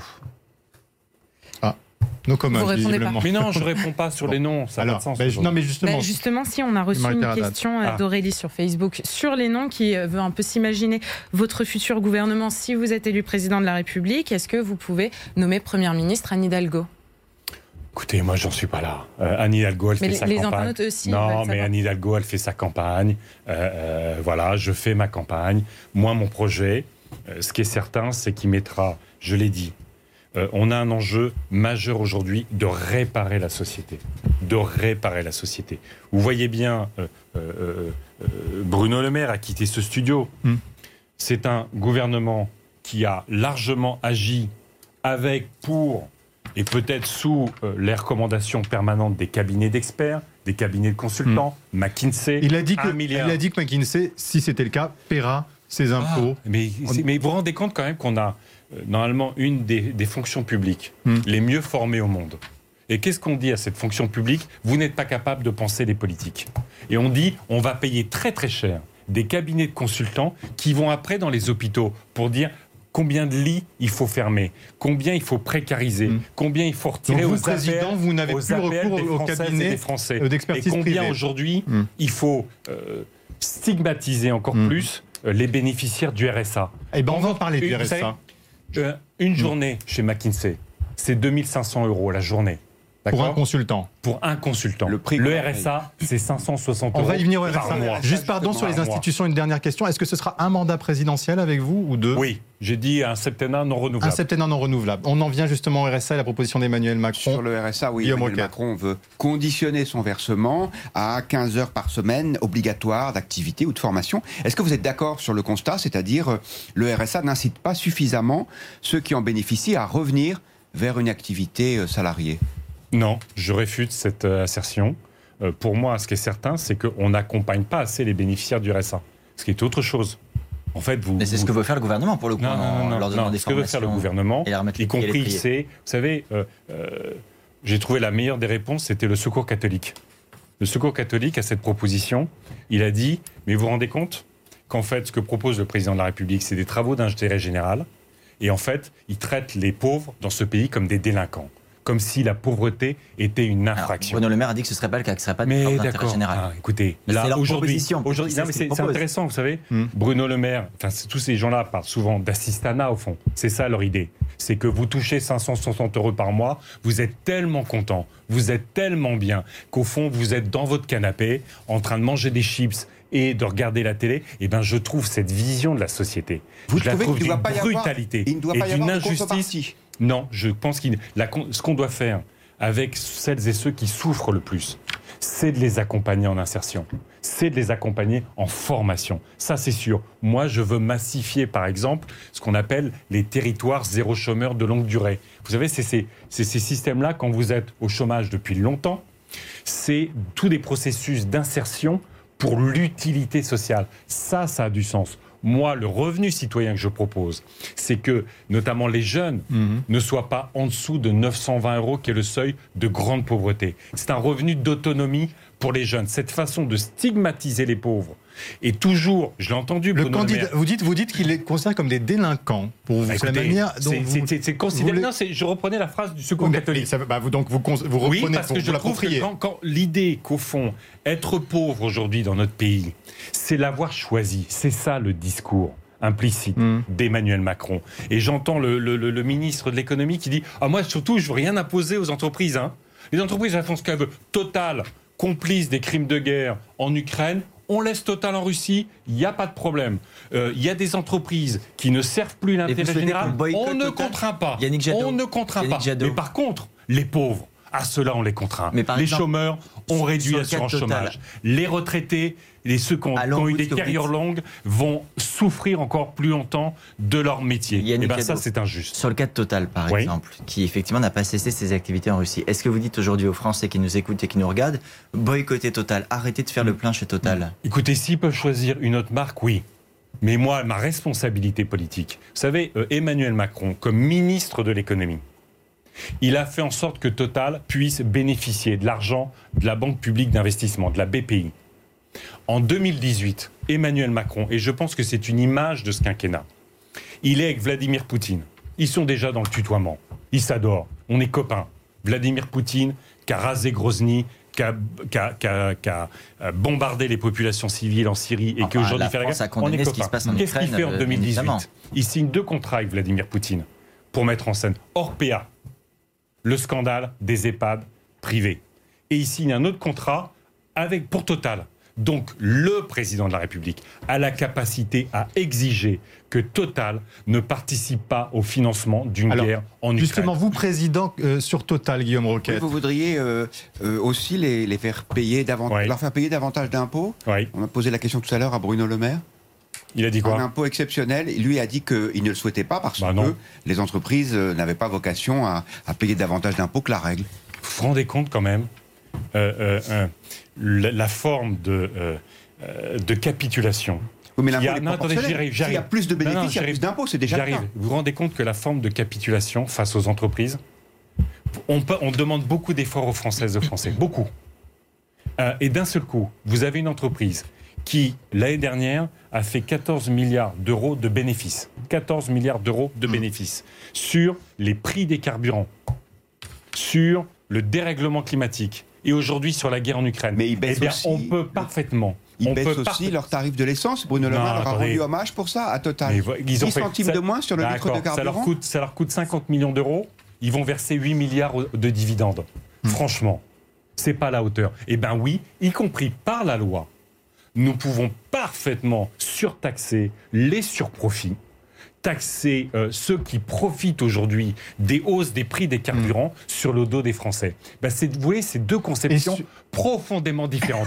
Le, le, dans le système Macron-Le Maire, on donne beaucoup d'argent aux entreprises, mais on leur demande rien, y compris quand elles profitent de la hausse des prix. Enfin, Total, on lui a Et, demandé de et- baisser et ben un peu les nous, prix à la et ben hein, nous, c'est fait. avec le- le- le- le- les impôts, avec les 140 milliards que l'État met dans l'économie, on discrimine, on accompagne ceux qui nous font du bien. Mais vous les forcez à augmenter et les on salaires sanctionne ceux qui Mais font- vous les forcez à augmenter Oui, les salaires bien sûr. Mais comment Mais vous savez, toutes ces, filières, par exemple, Mm. qui, euh, qui embauchent euh, les personnes dans la sécurité, Mm. qui embauchent les, personnes, de, le, le ménage, euh, c'est les caissières, les caissiers, c'est les aides à domicile, c'est plein de secteurs qu'on a qu'on a applaudi pendant le confinement.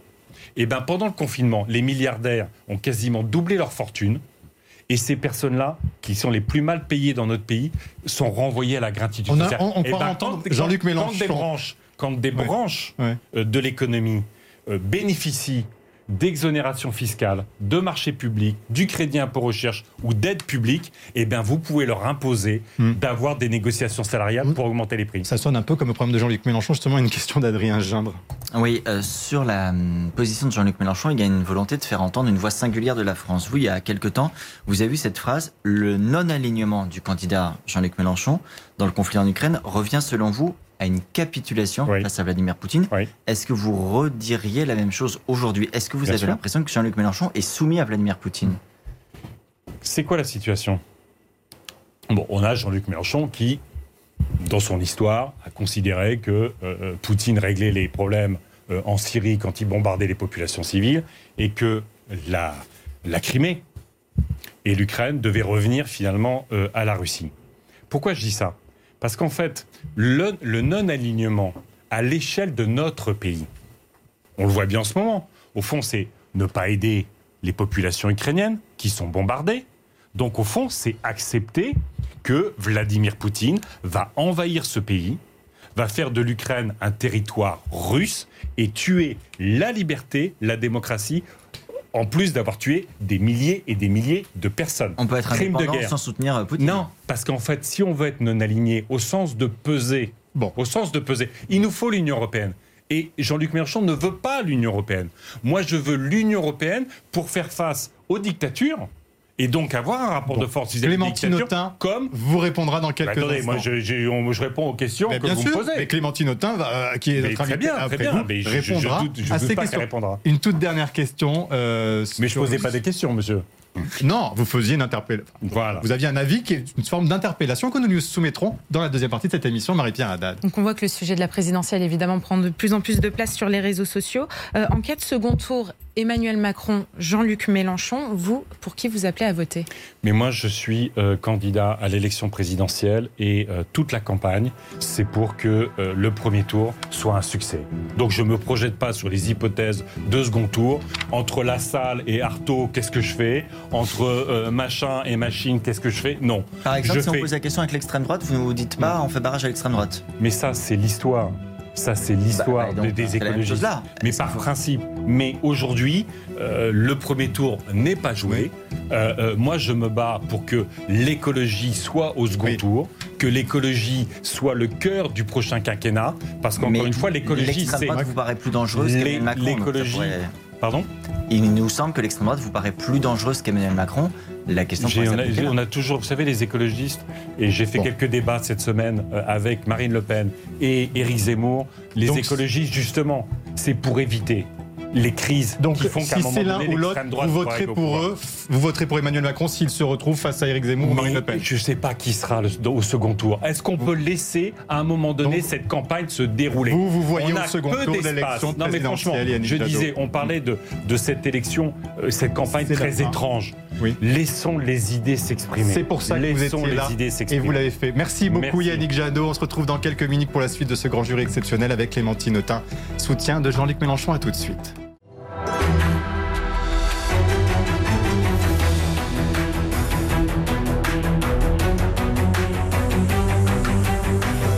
Grand jury RTL Le Figaro LCI, spécial présidentiel. Invité aujourd'hui, Clémentine Autain, députée La France Insoumise de Seine-Saint-Denis. Le débat est dirigé par Benjamin Sportouche. Avec à mes côtés, ils sont toujours là, ils sont précieux. Guillaume Roquette du Figaro, Adrien Jean de TF1 LCI et Marie-Pierre Haddad de RTL.fr. Bonjour Clémentine Autain. Bonjour. Merci d'être avec nous aujourd'hui pour ce grand jury exceptionnel spécial présidentiel. Nous allons vous interroger bien sûr Même sur si le... vous avez vu, je, je vais rater euh, le départ de la Alors marche. le départ de la marche Eh oui, à pour 14h, vous. donc Mais nous vous remercions, vite. nous vous remercions d'être là et vous marcherez vite, nous en serons certains. Alors première question, elle concerne eh bien, euh, ce que vient de dire Yannick Jadot, qui vous a précédé, et son jugement concernant la position de Jean-Luc Mélenchon euh, vis-à-vis de l'Ukraine et de Vladimir Poutine. Guillaume Roquette. Oui, Yannick Jadot nous disait que cette situation de non-alignement revendiquée par Jean-Luc Mélenchon était une forme de complicité avec Vladimir Poutine. Que lui répondez-vous? Je lui réponds que c'est une analyse euh, injuste. parce que euh, Jean-Luc Mélenchon, d'ailleurs lui-même, dès que Vladimir Poutine a envahi l'Ukraine, a produit un communiqué de presse d'une clarté absolue sur la condamnation de l'acte d'agression de Vladimir Poutine. Et je peux vous dire, moi, personnellement aussi, à quel point euh, je suis, et de longue date, hein, en réalité, inquiète du régime de Poutine et de sa volonté de puissance de mettre au pas tous les gouvernements et les peuples qui lui résistent, qui euh, lui tiennent tête. Donc c'est un tyran, c'est un tyran qui a un projet politique extrêmement dangereux, dangereux y compris pour son propre peuple, dangereux pour les Ukrainiens et dangereux pour la paix en Europe, puisque nous voyons aujourd'hui euh, les monstres de l'histoire du 21e, du 20e siècle, justement, arriver au 21e siècle. Donc il n'y a pas d'ambiguïté sur notre solidarité avec le peuple ukrainien qui subit les mômes et l'agression de Poutine, mais il y a un débat potentiellement hein, sur la stratégie que nous avons à mener pour permettre euh, de faire avancer la paix. Ce que nous disons, c'est que nous voulons entraîner le camp de la paix. Pour entraîner ce camp de la paix, et cela de longue date, pas simplement dans la crise ukrainienne, nous estimons que l'OTAN est un outil dépassé. Alors restons juste un instant. Mais c'est quand même l'OTAN. Clémentine Autain, juste avant qu'on qu'on poursuive sur l'OTAN, euh, il y a plusieurs manières de faire, vous l'avez dit, plusieurs stratégies. Bien sûr. Il y a ceux qui condamnent les actions de Vladimir Poutine et aussi qui le qualifient. Est-ce que vous le qualifiez de criminel de guerre ou est-ce que vous estimez que tout cela est contre-productif parce que ça vient compliquer demain le rapport de force et les négociations avec lui? Je crois que, que Jean-Luc Mélenchon, comme d'ailleurs Emmanuel Macron, euh, s'en est euh, expliqué l'autre jour euh, sur euh, euh, l'émission où Sur ils ont eu, TF1. voilà, sur TF1, où ils ont, ils ont eu le, le temps de le faire. À partir du moment où ils veulent diriger le pays, il y a des termes qu'il vaut mieux, d'un point de vue diplomatique, ne pas employer. C'était dictateur, là, c'est Voilà, le de guerre. terme, de, le terme de dictateur. Moi, je vais vous dire, euh, tyran, dictateur, euh, criminel de guerre. Je ne suis pas là à ce jour euh, candidate à la présidentielle et j'ai envie de vous dire que oui, on peut. Après, on peut toujours discuter un, un morceau de, de terme dictateur dans un pays où les gens votent. Bon, voilà. Vous voyez ce que j'ai. Mais pour moi, c'est un homme extrêmement dangereux. C'est un tyran et aujourd'hui, effectivement, c'est un criminel de guerre. Vous dites Guillaume Roquette. Vladimir Poutine est dangereux pour les, les autres peuples, euh, mais justement, par exemple, les Et pour le peuples sien des pays- aussi, j'insiste. hein. le peuple, les peuples des pays baltes, euh, le peuple polonais est heureux d'avoir l'OTAN pour les protéger contre Poutine. Et Oui. vous, vous voudriez qu'on sorte de l'OTAN? Vous ne pensez pas que c'est efficace cette alliance? Non, je pense que cette, effi- cette efficacité euh, n'est pas, n'est pas réelle. Euh, elle est même contre-productive. L'OTAN aurait dû, à mon sens, cesser d'exister à partir du moment où on sortait de la guerre froide. L'OTAN a été créée dans le cadre de la guerre froide. À partir du moment où euh, il y a eu la chute du mur de Berlin et qu'on est sorti de là, je crois que nous aurions dû refondre nos instances de sécurité collective et d'essayer plutôt à l'époque d'intégrer la Russie. Mais C'est pas, aujourd'hui, ce- c'est pas pas ce l'OTAN qu'on a voulu faire. protège ces pays euh, proches de la Russie comme les pays baltes? Écoutez, je, je- je ne crois pas, j'insiste, hein, je ne crois pas que l'OTAN soit la solution. Alors après, à Enfin, court pour terme, l'Ukraine, c'était la Voilà, solution, à- justement. à- à- Il revendiquait cette protection pour l'U- l'Ukraine, revendiquait cette protection de l'OTAN. C'est pour ça qu'il voulait y adhérer? oui, je sais, je sais bien, parce qu'il n'y a pas d'autre solution aujourd'hui. Si Hmm. vous voulez, vous les mettez dans une situation qui est euh, l'héritage dans lequel euh, se trouvent euh, les instances internationales aujourd'hui. considèrent que Vladimir Poutine a répondu à une provocation, à une menace, que l'OTAN constituait une menace Moi, j'estime, j'estime et nous estimons que Vladimir Poutine est responsable de la situation. Voilà, il est responsable de cette situation. C'est lui qui a produit un geste d'agression inouï et les bombes qui tombent aujourd'hui sur les Ukrainiens. Et je, et je veux dire à la fois ma, ma profonde solidarité pour, pour ce peuple qui est aujourd'hui massacré, où on a des images tous les jours qui sont des images effroyables, qui nous rappellent y compris ce que ça veut dire la guerre. Vous avez vu comme moi euh, ces poussettes, ces 109 poussettes, cette image de 109 poussettes, c'est ça la guerre. En hommage aux La guerre, ça veut dire que, que des civils, d'un seul coup, du jour au lendemain, basculent d'une situation où on peut sortir de chez soi, euh, se projeter dans l'avenir, à une, une situation où même sortir de chez soi, on prend le risque de se prendre une bombe sur la tête et voire même en restant chez soi. Donc c'est absolument dramatique ce qui se passe avec des millions de personnes qui fuient leur pays pour échapper à la mort. Donc moi, voilà, ma, solidarité va aux Ukrainiens aujourd'hui qui sont en train d'être massacrés et aussi aux Russes euh, au peuple russe qui se lève contre Poutine. Et, et c'est pas rien de se lever contre Poutine parce que c'est difficile, vous le savez. Il y a la censure, il y a la menace. C'est un régime très autoritaire. Et donc là aussi, je crois que nous avons besoin de nous appuyer sur cette partie de la population qui réussit à tenir tête à Poutine. Alors, il- Et donc après, à l'échelle internationale, je vous dis que l'OTAN, pour moi, n'est pas la solution. Et depuis longtemps, on ne peut pas nous reprocher. Nous avons cette, cette position qu'il faudrait d'abord renforcer l'ONU parce qu'il y a un grand absent, je trouve, dans le débat euh, géostratégique et dans les, les- les propositions qui sont faites partout, c'est qu'au fond, se dire qu'on aurait besoin d'un ONU renforcé, refondu, n'est pas du tout à l'ordre du jour, ce que je regrette. Alors il y a des sanctions européennes, il y a aussi ce qu'on appelle les sanctions du quotidien, les sanctions peut-être citoyennes. Marie-Pierre Haddad. Oui, on voit vraiment sur les réseaux sociaux un mouvement de boycott contre les entreprises françaises, notamment Total, qui est en train de, naître. Euh, il y a quelques minutes, Yannick Jadot, candidat écologiste à la présidentielle, a lui appelé les Français qui le peuvent à boycotter les stations-service. Est-ce que vous faites le même appel aux Français? Nous, euh, ce que nous disons sur les sanctions économiques, c'est déjà de commencer à vraiment mener la bataille contre les oligarques. Et d'ailleurs, j'écoutais Bruno Le Maire tout à l'heure nous expliquer qu'ils avaient pris deux yachts. Alors jusqu'ici, on expliquait un yacht, deux yachts. non, un demi-milliard, demi milliard oui, je, je pense qu'on n'est pas Voilà, mais je, je pense qu'on n'est pas au bout de ce qu'on peut faire déjà pour essayer de sanctionner euh, au plus proche, si vous voulez, de, euh, de euh, de, Vladimir Poutine lui-même et en essayant oui, d'épargner les peuples. françaises par rapport à Total, est-ce qu'il faut euh, boycotter je vais vous dire, station service non, mais vous n'avez pas demandé aux Français d'aller boycotter les stations de service. Jadot, déjà. le fait, par exemple. Oui, d'accord. Bah, euh, je ne sais pas si c'est euh, tout à fait la solution là dans, dans la crise que nous traversons. Euh, je, je, pense qu'on a besoin de mettre le paquet sur la diplomatie, qu'on a besoin de mener ces sanctions économiques mais très est-ce fortement. Qu'il faut se priver du gaz russe, par exemple, Clémentine Autain? Si on était, bah là pareil, si on était un peu plus indépendant. Le ne l'a pas exclu. Si on était un peu plus indépendant, déjà, Mm. parce que nous sommes très dépendants et c'est un des problèmes euh, de cette euh, folie euh, du commerce international qui est un espèce de grand marché où, c'est une aberration bah, écologique. ça, voudrait dire des sacrifices. C'est une aberration. Mais on le fait. C'est une aberration écologique, hein, cette, cette, folie internationale, et on, se rend compte que dans les cadres de rapports de force avec des, certains pays qui donc contreviennent au droit international. Comme aujourd'hui on ne l'est pas, Clémentine Autain, la question c'est de savoir si on doit d'une certaine manière se faire euh, nous-mêmes violence en acceptant des conséquences sur notre économie. Ça vaut euh, sur l'économie européenne. Mais il y a déjà des conséquences en réalité. Il y a déjà des conséquences. Et donc on ne va pas Vous avez vu le prix de l'essence Il y a déjà une conséquence.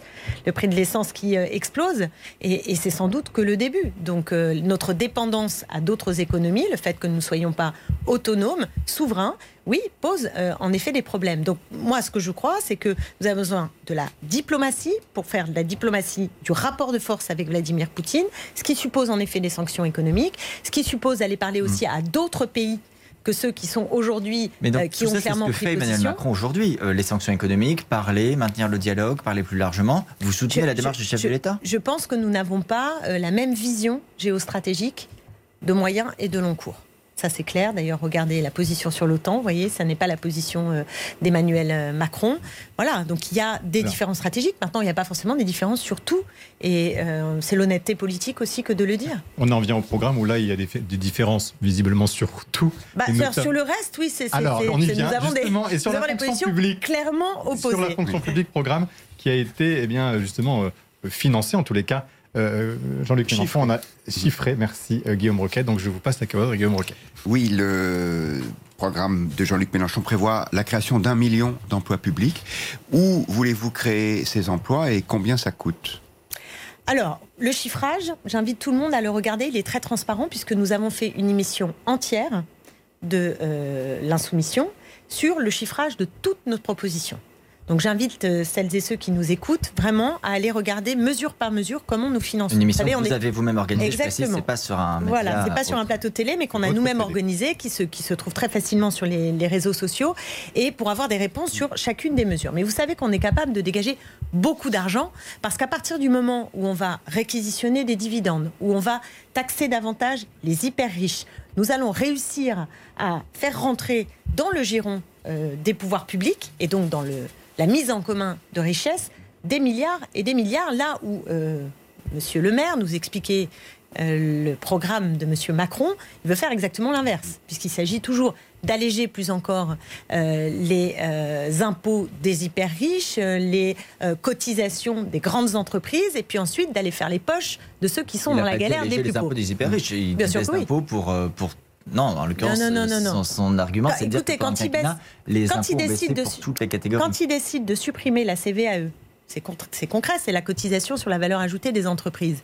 C'est encore un cadeau aux entreprises. Quand il décide, par exemple, euh, d'élever euh, l'abattement pour euh, l'héritage. bénéficier à l'emploi et à l'investissement dans. Quand vous passez de 100 000 à 150 000 sur l'abattement de l'héritage, ça veut dire que ce sont encore une fois ceux qui ont le plus d'argent qui vont être, sinon, qui vont bénéficier. Le ministre dit et, et, Macron aussi que les entreprises partent si elles payent trop d'impôts. Ça, vous n'y croyez bien pas sûr. Non, on n'est pas, du, on pas du tout dans cette logique. Nous ne pensons pas à cela. Nous pensons d'abord qu'on devrait. un chef d'entreprise y compare de manière assez euh, Mais simple. Il y a plein, vous savez qu'il y a les, les, activités les plus essentielles dans notre pays ne sont pas délocalisables. Et nous avons même un enjeu à relocaliser beaucoup euh, d'activités qui sont aujourd'hui euh, exportées pour faire un grand déménagement du monde qui est très coûteuse sur le plan environnemental, très coûteuse aussi en matière d'emploi. Donc tout ça ne va absolument pas. Et nous, si vous voulez, le fond de ma pensée, c'est que nous mettrons le paquet pour ces activités mmh. dont vous parliez, Monsieur Roquette, sur l'économie sociale et solidaire, par exemple. Parce que l'économie sociale et solidaire, elle n'a pas pour but de favoriser le profit, elle est dans une logique qui est une logique de servir des biens communs, de se rendre utile. Et à l'intérieur de l'entreprise, euh, l'économie sociale et solidaire est pour nous aussi un modèle parce que les écarts de salaire, ils sont très faibles, en général de 1 à 3. Et donc c'est par exemple un secteur que nous voulons considérablement euh, valoriser aider, privilégier même dans la commande publique. Et ensuite, vous nous parliez donc de ces emplois qu'on veut créer. C'est très simple, hein, Monsieur Roquette. Euh, on, on, a vu le scandale avec les, les EHPAD.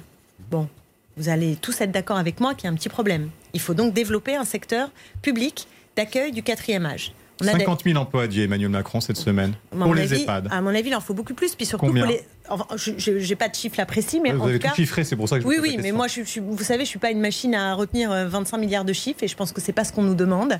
C'est pas question pour un champion. Par contre, ce que je peux vous dire, c'est qu'on veut arrêter, supprimer le caractère lucratif de ce service. Voilà, ça, c'est stop. Et ensuite, faire en sorte qu'il y ait une solution pour chacune et chacun arriver au quatrième âge. Pareil pour les 0 à 3 ans. les EHPAD privés? Pas que nationaliser. Vous voyez, vous avez... lisez bien ce que nous non, mais disons. Est-ce qu'il faut les nationaliser pas, pas, que, mais est-ce qu'il faut les nationaliser? Pas que. Je suis en train de vous dire pas que. Nationaliser celles qui sont lucratives, oui. Mais pour répondre, il n'y en a pas assez. Donc pour répondre, pour moi, ça n'est pas que la. Enfin, pour moi, pour nous, ça n'est pas que la nationalisation. Euh, on sait que dans le secteur, ben, dans l'économie sociale et solidaire, je reviens, mais aussi euh, dans le secteur associatif, beaucoup sont capables de mener à bien ces missions-là. Et donc, il peut y avoir des délégations. Donc moi, je ne suis pas pour que tout, euh, comme pour le service public d'accueil de la petite enfance, c'est pas forcément euh, à chaque fois, voilà. Mais les services publics qu'on veut développer, c'est aussi, par exemple, le service public de la réparation. Euh, vous voyez, euh, réparation, réemploi. Il y aura un, un vrai... service public de la réparation. Moi, je pense que nous avons besoin, en effet, d'un service public de la réparation. Vous bah, vous rendez bien compte qu'aujourd'hui, quand vous avez, non seulement il faut euh, s'occuper des garanties, euh, celles, celles et ceux qui nous écoutent. Objets de l'électroménager, par exemple. Électro, mais il n'y a pas que l'électroménager, le bricolage, euh, tout, même les vêtements. Maintenant, vous achetez des vêtements et vous vous rendez compte qu'au bout d'une semaine, vous avez un bouton qui tombe. Enfin, je veux dire. Donc ça, ça, ça pourrait être l'objet d'un service public. Bah, écoutez, oui. Je pense, je pense que la question de savoir à nouveau, d'avoir un nouveau des lieux. privées qui vont me non, mettre la clé sous la porte. Non, non, non. C'est pas bah, des entreprises si, privées. Bah, il y a beaucoup d'entreprises qui font du SAV aujourd'hui. Vous le savez, ah, le SAV. Et réinvitez-moi quand vous voulez sur le SAV. Bon, parce que cas, vous voulez un, dans, un dans le SAV, il y, a quand même, il y a quand même beaucoup à dire. Oui, je pense que nous avons besoin d'investir dans le réemploi. De la même manière, nous avons besoin d'investir dans la euh, rénovation thermique, puisque les passoires thermiques, c'est pas euh, Monsieur le maire qui a réussi à régler le sujet, puisque sur le, les, le quinquennat, je crois que c'est à peu près 2600 euh, passoires thermiques qui ont concrètement, euh, qui sont sortis de, cette, de cet état. Donc, vous voyez, c'est une goutte d'eau, mais vraiment une goutte d'eau. Donc, quand vous nous demandez où est-ce qu'il y a des emplois utiles, je vous dis que dans la transition mmh. écologique que nous voulons conduire, ce sont de très nombreux emplois. Dans les métiers du soin et du lien, ce sont de Alors. très nombreux emplois.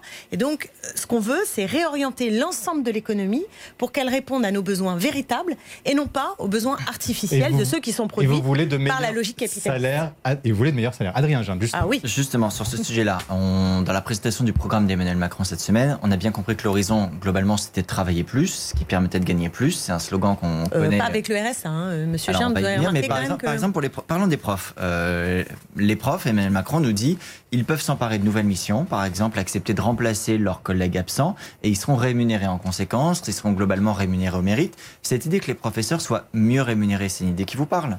Bah oui, d'autant plus que je vous signale que les enseignants font partie, en France, de, des enseignants les moins bien rémunérés de tous les pays de l'OCDE. Donc pour le coup, là, Emmanuel Donc Macron le- va dans le- bon sens. Non, il va dans le bon sens. Non, absolument pas. D'abord parce que ça fait cinq ans qu'il n'a pas dégelé le point d'indice pour l'ensemble des fonctionnaires et pour les fait. enseignants en particulier. À la bonne heure, à quatre semaines des élections, il nous explique tiens, hop, ça sort du cha- chapeau, il va euh, euh, Parce qu'il y a augmenter. une inflation là. Oui, juste, mais on aimerait que ce soit au-delà de l'inflation, parce que comme ça fait euh, deux décennies, ils ont perdu 20% de pouvoir d'achat en, en un, en un temps absolument record, hein, les profs. Euh, les enseignants. Faut- je ne sais pas si tout le monde se rend bien compte, mais les- la paupérisation dans le monde enseignant, c'est quelque chose de considérable. Et donc, Or là, de leur confier il veut le pour qu'ils gagnent davantage. oui, alors il va un petit peu légèrement augmenter et certainement pas rattraper le retard. Et en prime, il leur explique que s'il fait ça, ce sera d'abord un peu à la tête du client euh, et que c'est pour leur donner du travail en plus. Je ne crois pas que euh, le corps enseignant puisse être satisfait des propositions d'Emmanuel Macron. On a même plutôt le sentiment qu'il veut importer les normes des entreprises libérales à l'intérieur de euh, ce secteur si important Donc ça c'est pour les de la Et vous fonction dites. RSA, RSA, il dit aussi, on va remettre le pied à l'étrier grâce à des formations qui seront certes euh, une sorte de donnant-donnant. On vous donne le RSA, vous vous formez et demain vous aurez plus de chances de retrouver un emploi. 15 heures Alors, par moi, j'ai bien entendu euh, pédaler dans la smoule, hein, en vérité, euh, Bruno Le Maire tout à l'heure sur le RSA. Il pédalait dans la smoule, il n'arrivait pas à s'en sortir. Parce que c'était très clair ce qu'a dit le président de la République. Il s'agit de faire travailler, sans augmenter le RSA, de 15 à 20 heures les personnes qui sont au RSA. Voilà. Oui, mais il dit 7 c'est un service à rendre aux gens qui sont au RSA parce que ça les ramène vers l'emploi, cette activité ou cette formation. Et alors pourquoi on ne les paye pas correctement Mm. au SMIC comme les autres? Qu'est-ce que c'est que ces, ces- ces gens qu'on va euh, sous-rémunérer? Vous savez que 65% des gens qui sont au RSA sont sous le seuil de pauvreté. Et vous allez expliquer à ces gens-là que non seulement ils vont être sous le seuil de pauvreté, mais en plus il va falloir qu'ils aillent faire des travaux forcés. Mais vous parce que je vois préférez pas ce que ça va être d'autres. sans hein. Des travaux forcés Bah, écoutez, ça va être une obligation de travail. Est-ce qu'ils vont avoir le ou choix de formation. de formation. Alors, il a parlé, monsieur le maire, tout à l'heure, j'ai bien écouté beaucoup de l'accompagnement, qu'il y avait des situations qui étaient très différentes. Vous avez vu dans le plan du président de la République le moindre investissement à Pôle emploi ou dans d'autres secteurs sociaux qui permettent humainement d'accompagner au cas par cas ces personnes qui sont si éloignées de l'emploi? Rien, strictement rien. Alors comment il va régler le problème? Comment on fait? C'est de l'humain ces histoires-là. C'est de l'humain. Donc il peut nous dire ah mais moi je connais etc. Mais si au bout d'un moment il nous dit on va les obliger à travailler 15-20 heures, il n'y aura pas de personnel pour les accompagner. Moi j'appelle ça euh, franchement du travail forcé. Du travail forcé. Bon, bah, moi, c'est- Bah écoutez, à 7 Non, mais- euros de l'heure, non mais à 7 euros de l'heure, à 7 euros de l'heure, nous non forcé, seulement... Vous savez à quoi ça fait référence On, imagine euh, ce qui se passe par exemple dans des prisons américaines où euh, on, a, on a des détenus euh, qu'on met Ben, je, chaîne aux je pieds trouve, en pour, tout cas, ce pour je- aller, ce n'est pour pas aller moi qui balayer l'ai des dit, rues, c'est même, même le président du Secours catholique. Mhm. Donc vous reprenez ce que vient. Oui, ils Ce qu'a dit le président considérer du- comme des délinquants, c'est ce que vient de nous dire Yannick. Bon. Exactement, qu'ils sont considérés comme des délinquants et c'est toute une idéologie de la droite qui est là que Hmm. nous reconnaissons bien, c'est-à-dire que euh, quand on a euh, en pleine crise des milliards de profits qui sont dégagés et que le président de la République se refuse à taxer, ça, ça ne pose pas de problème. Eux, on les regarde pas comme des délinquants. Et ceux qu'on va traquer, et c'est le programme de M. Hmm. Macron, ce sont celles et ceux qui aujourd'hui sont dans la galère. Et on en parle de la hausse du SMIC? Nous, on propose de revaloriser le SMIC à 1400 euros. Ça aiderait d'ailleurs pour l'égalité euh, de ça, rémunération entre les chiffré, hommes et ça les femmes. combien, pardon Mais c'est pas ça, c'est on le chiffre pas puisque euh, c'est un, c'est Bah, pas une histoire. Combien ça coûterait aux entreprises Mais ça, ça marche pas comme ça. Vous pouvez pas, vous pouvez pas raisonner comme ça. Pourquoi Mais ça ne coûte pas à l'État. Quand vous me demandez de chiffrer, je veux bah, bien vous donner. combien ça coûte pour les entreprises, parce que quand même, vous, Mais pouvez- ça- vous devez le reprendre en, en considération, ce que ça peut coûter aux entreprises. Oui, mais ça- je crois qu'on raisonne pas de la même manière. Bon, c'est parce que ça coûte. aux- moi, je- Mais non, mais qu'est-ce que vous voulez que je vous dise? Ça coûte aux entreprises. Ça dépend auxquelles.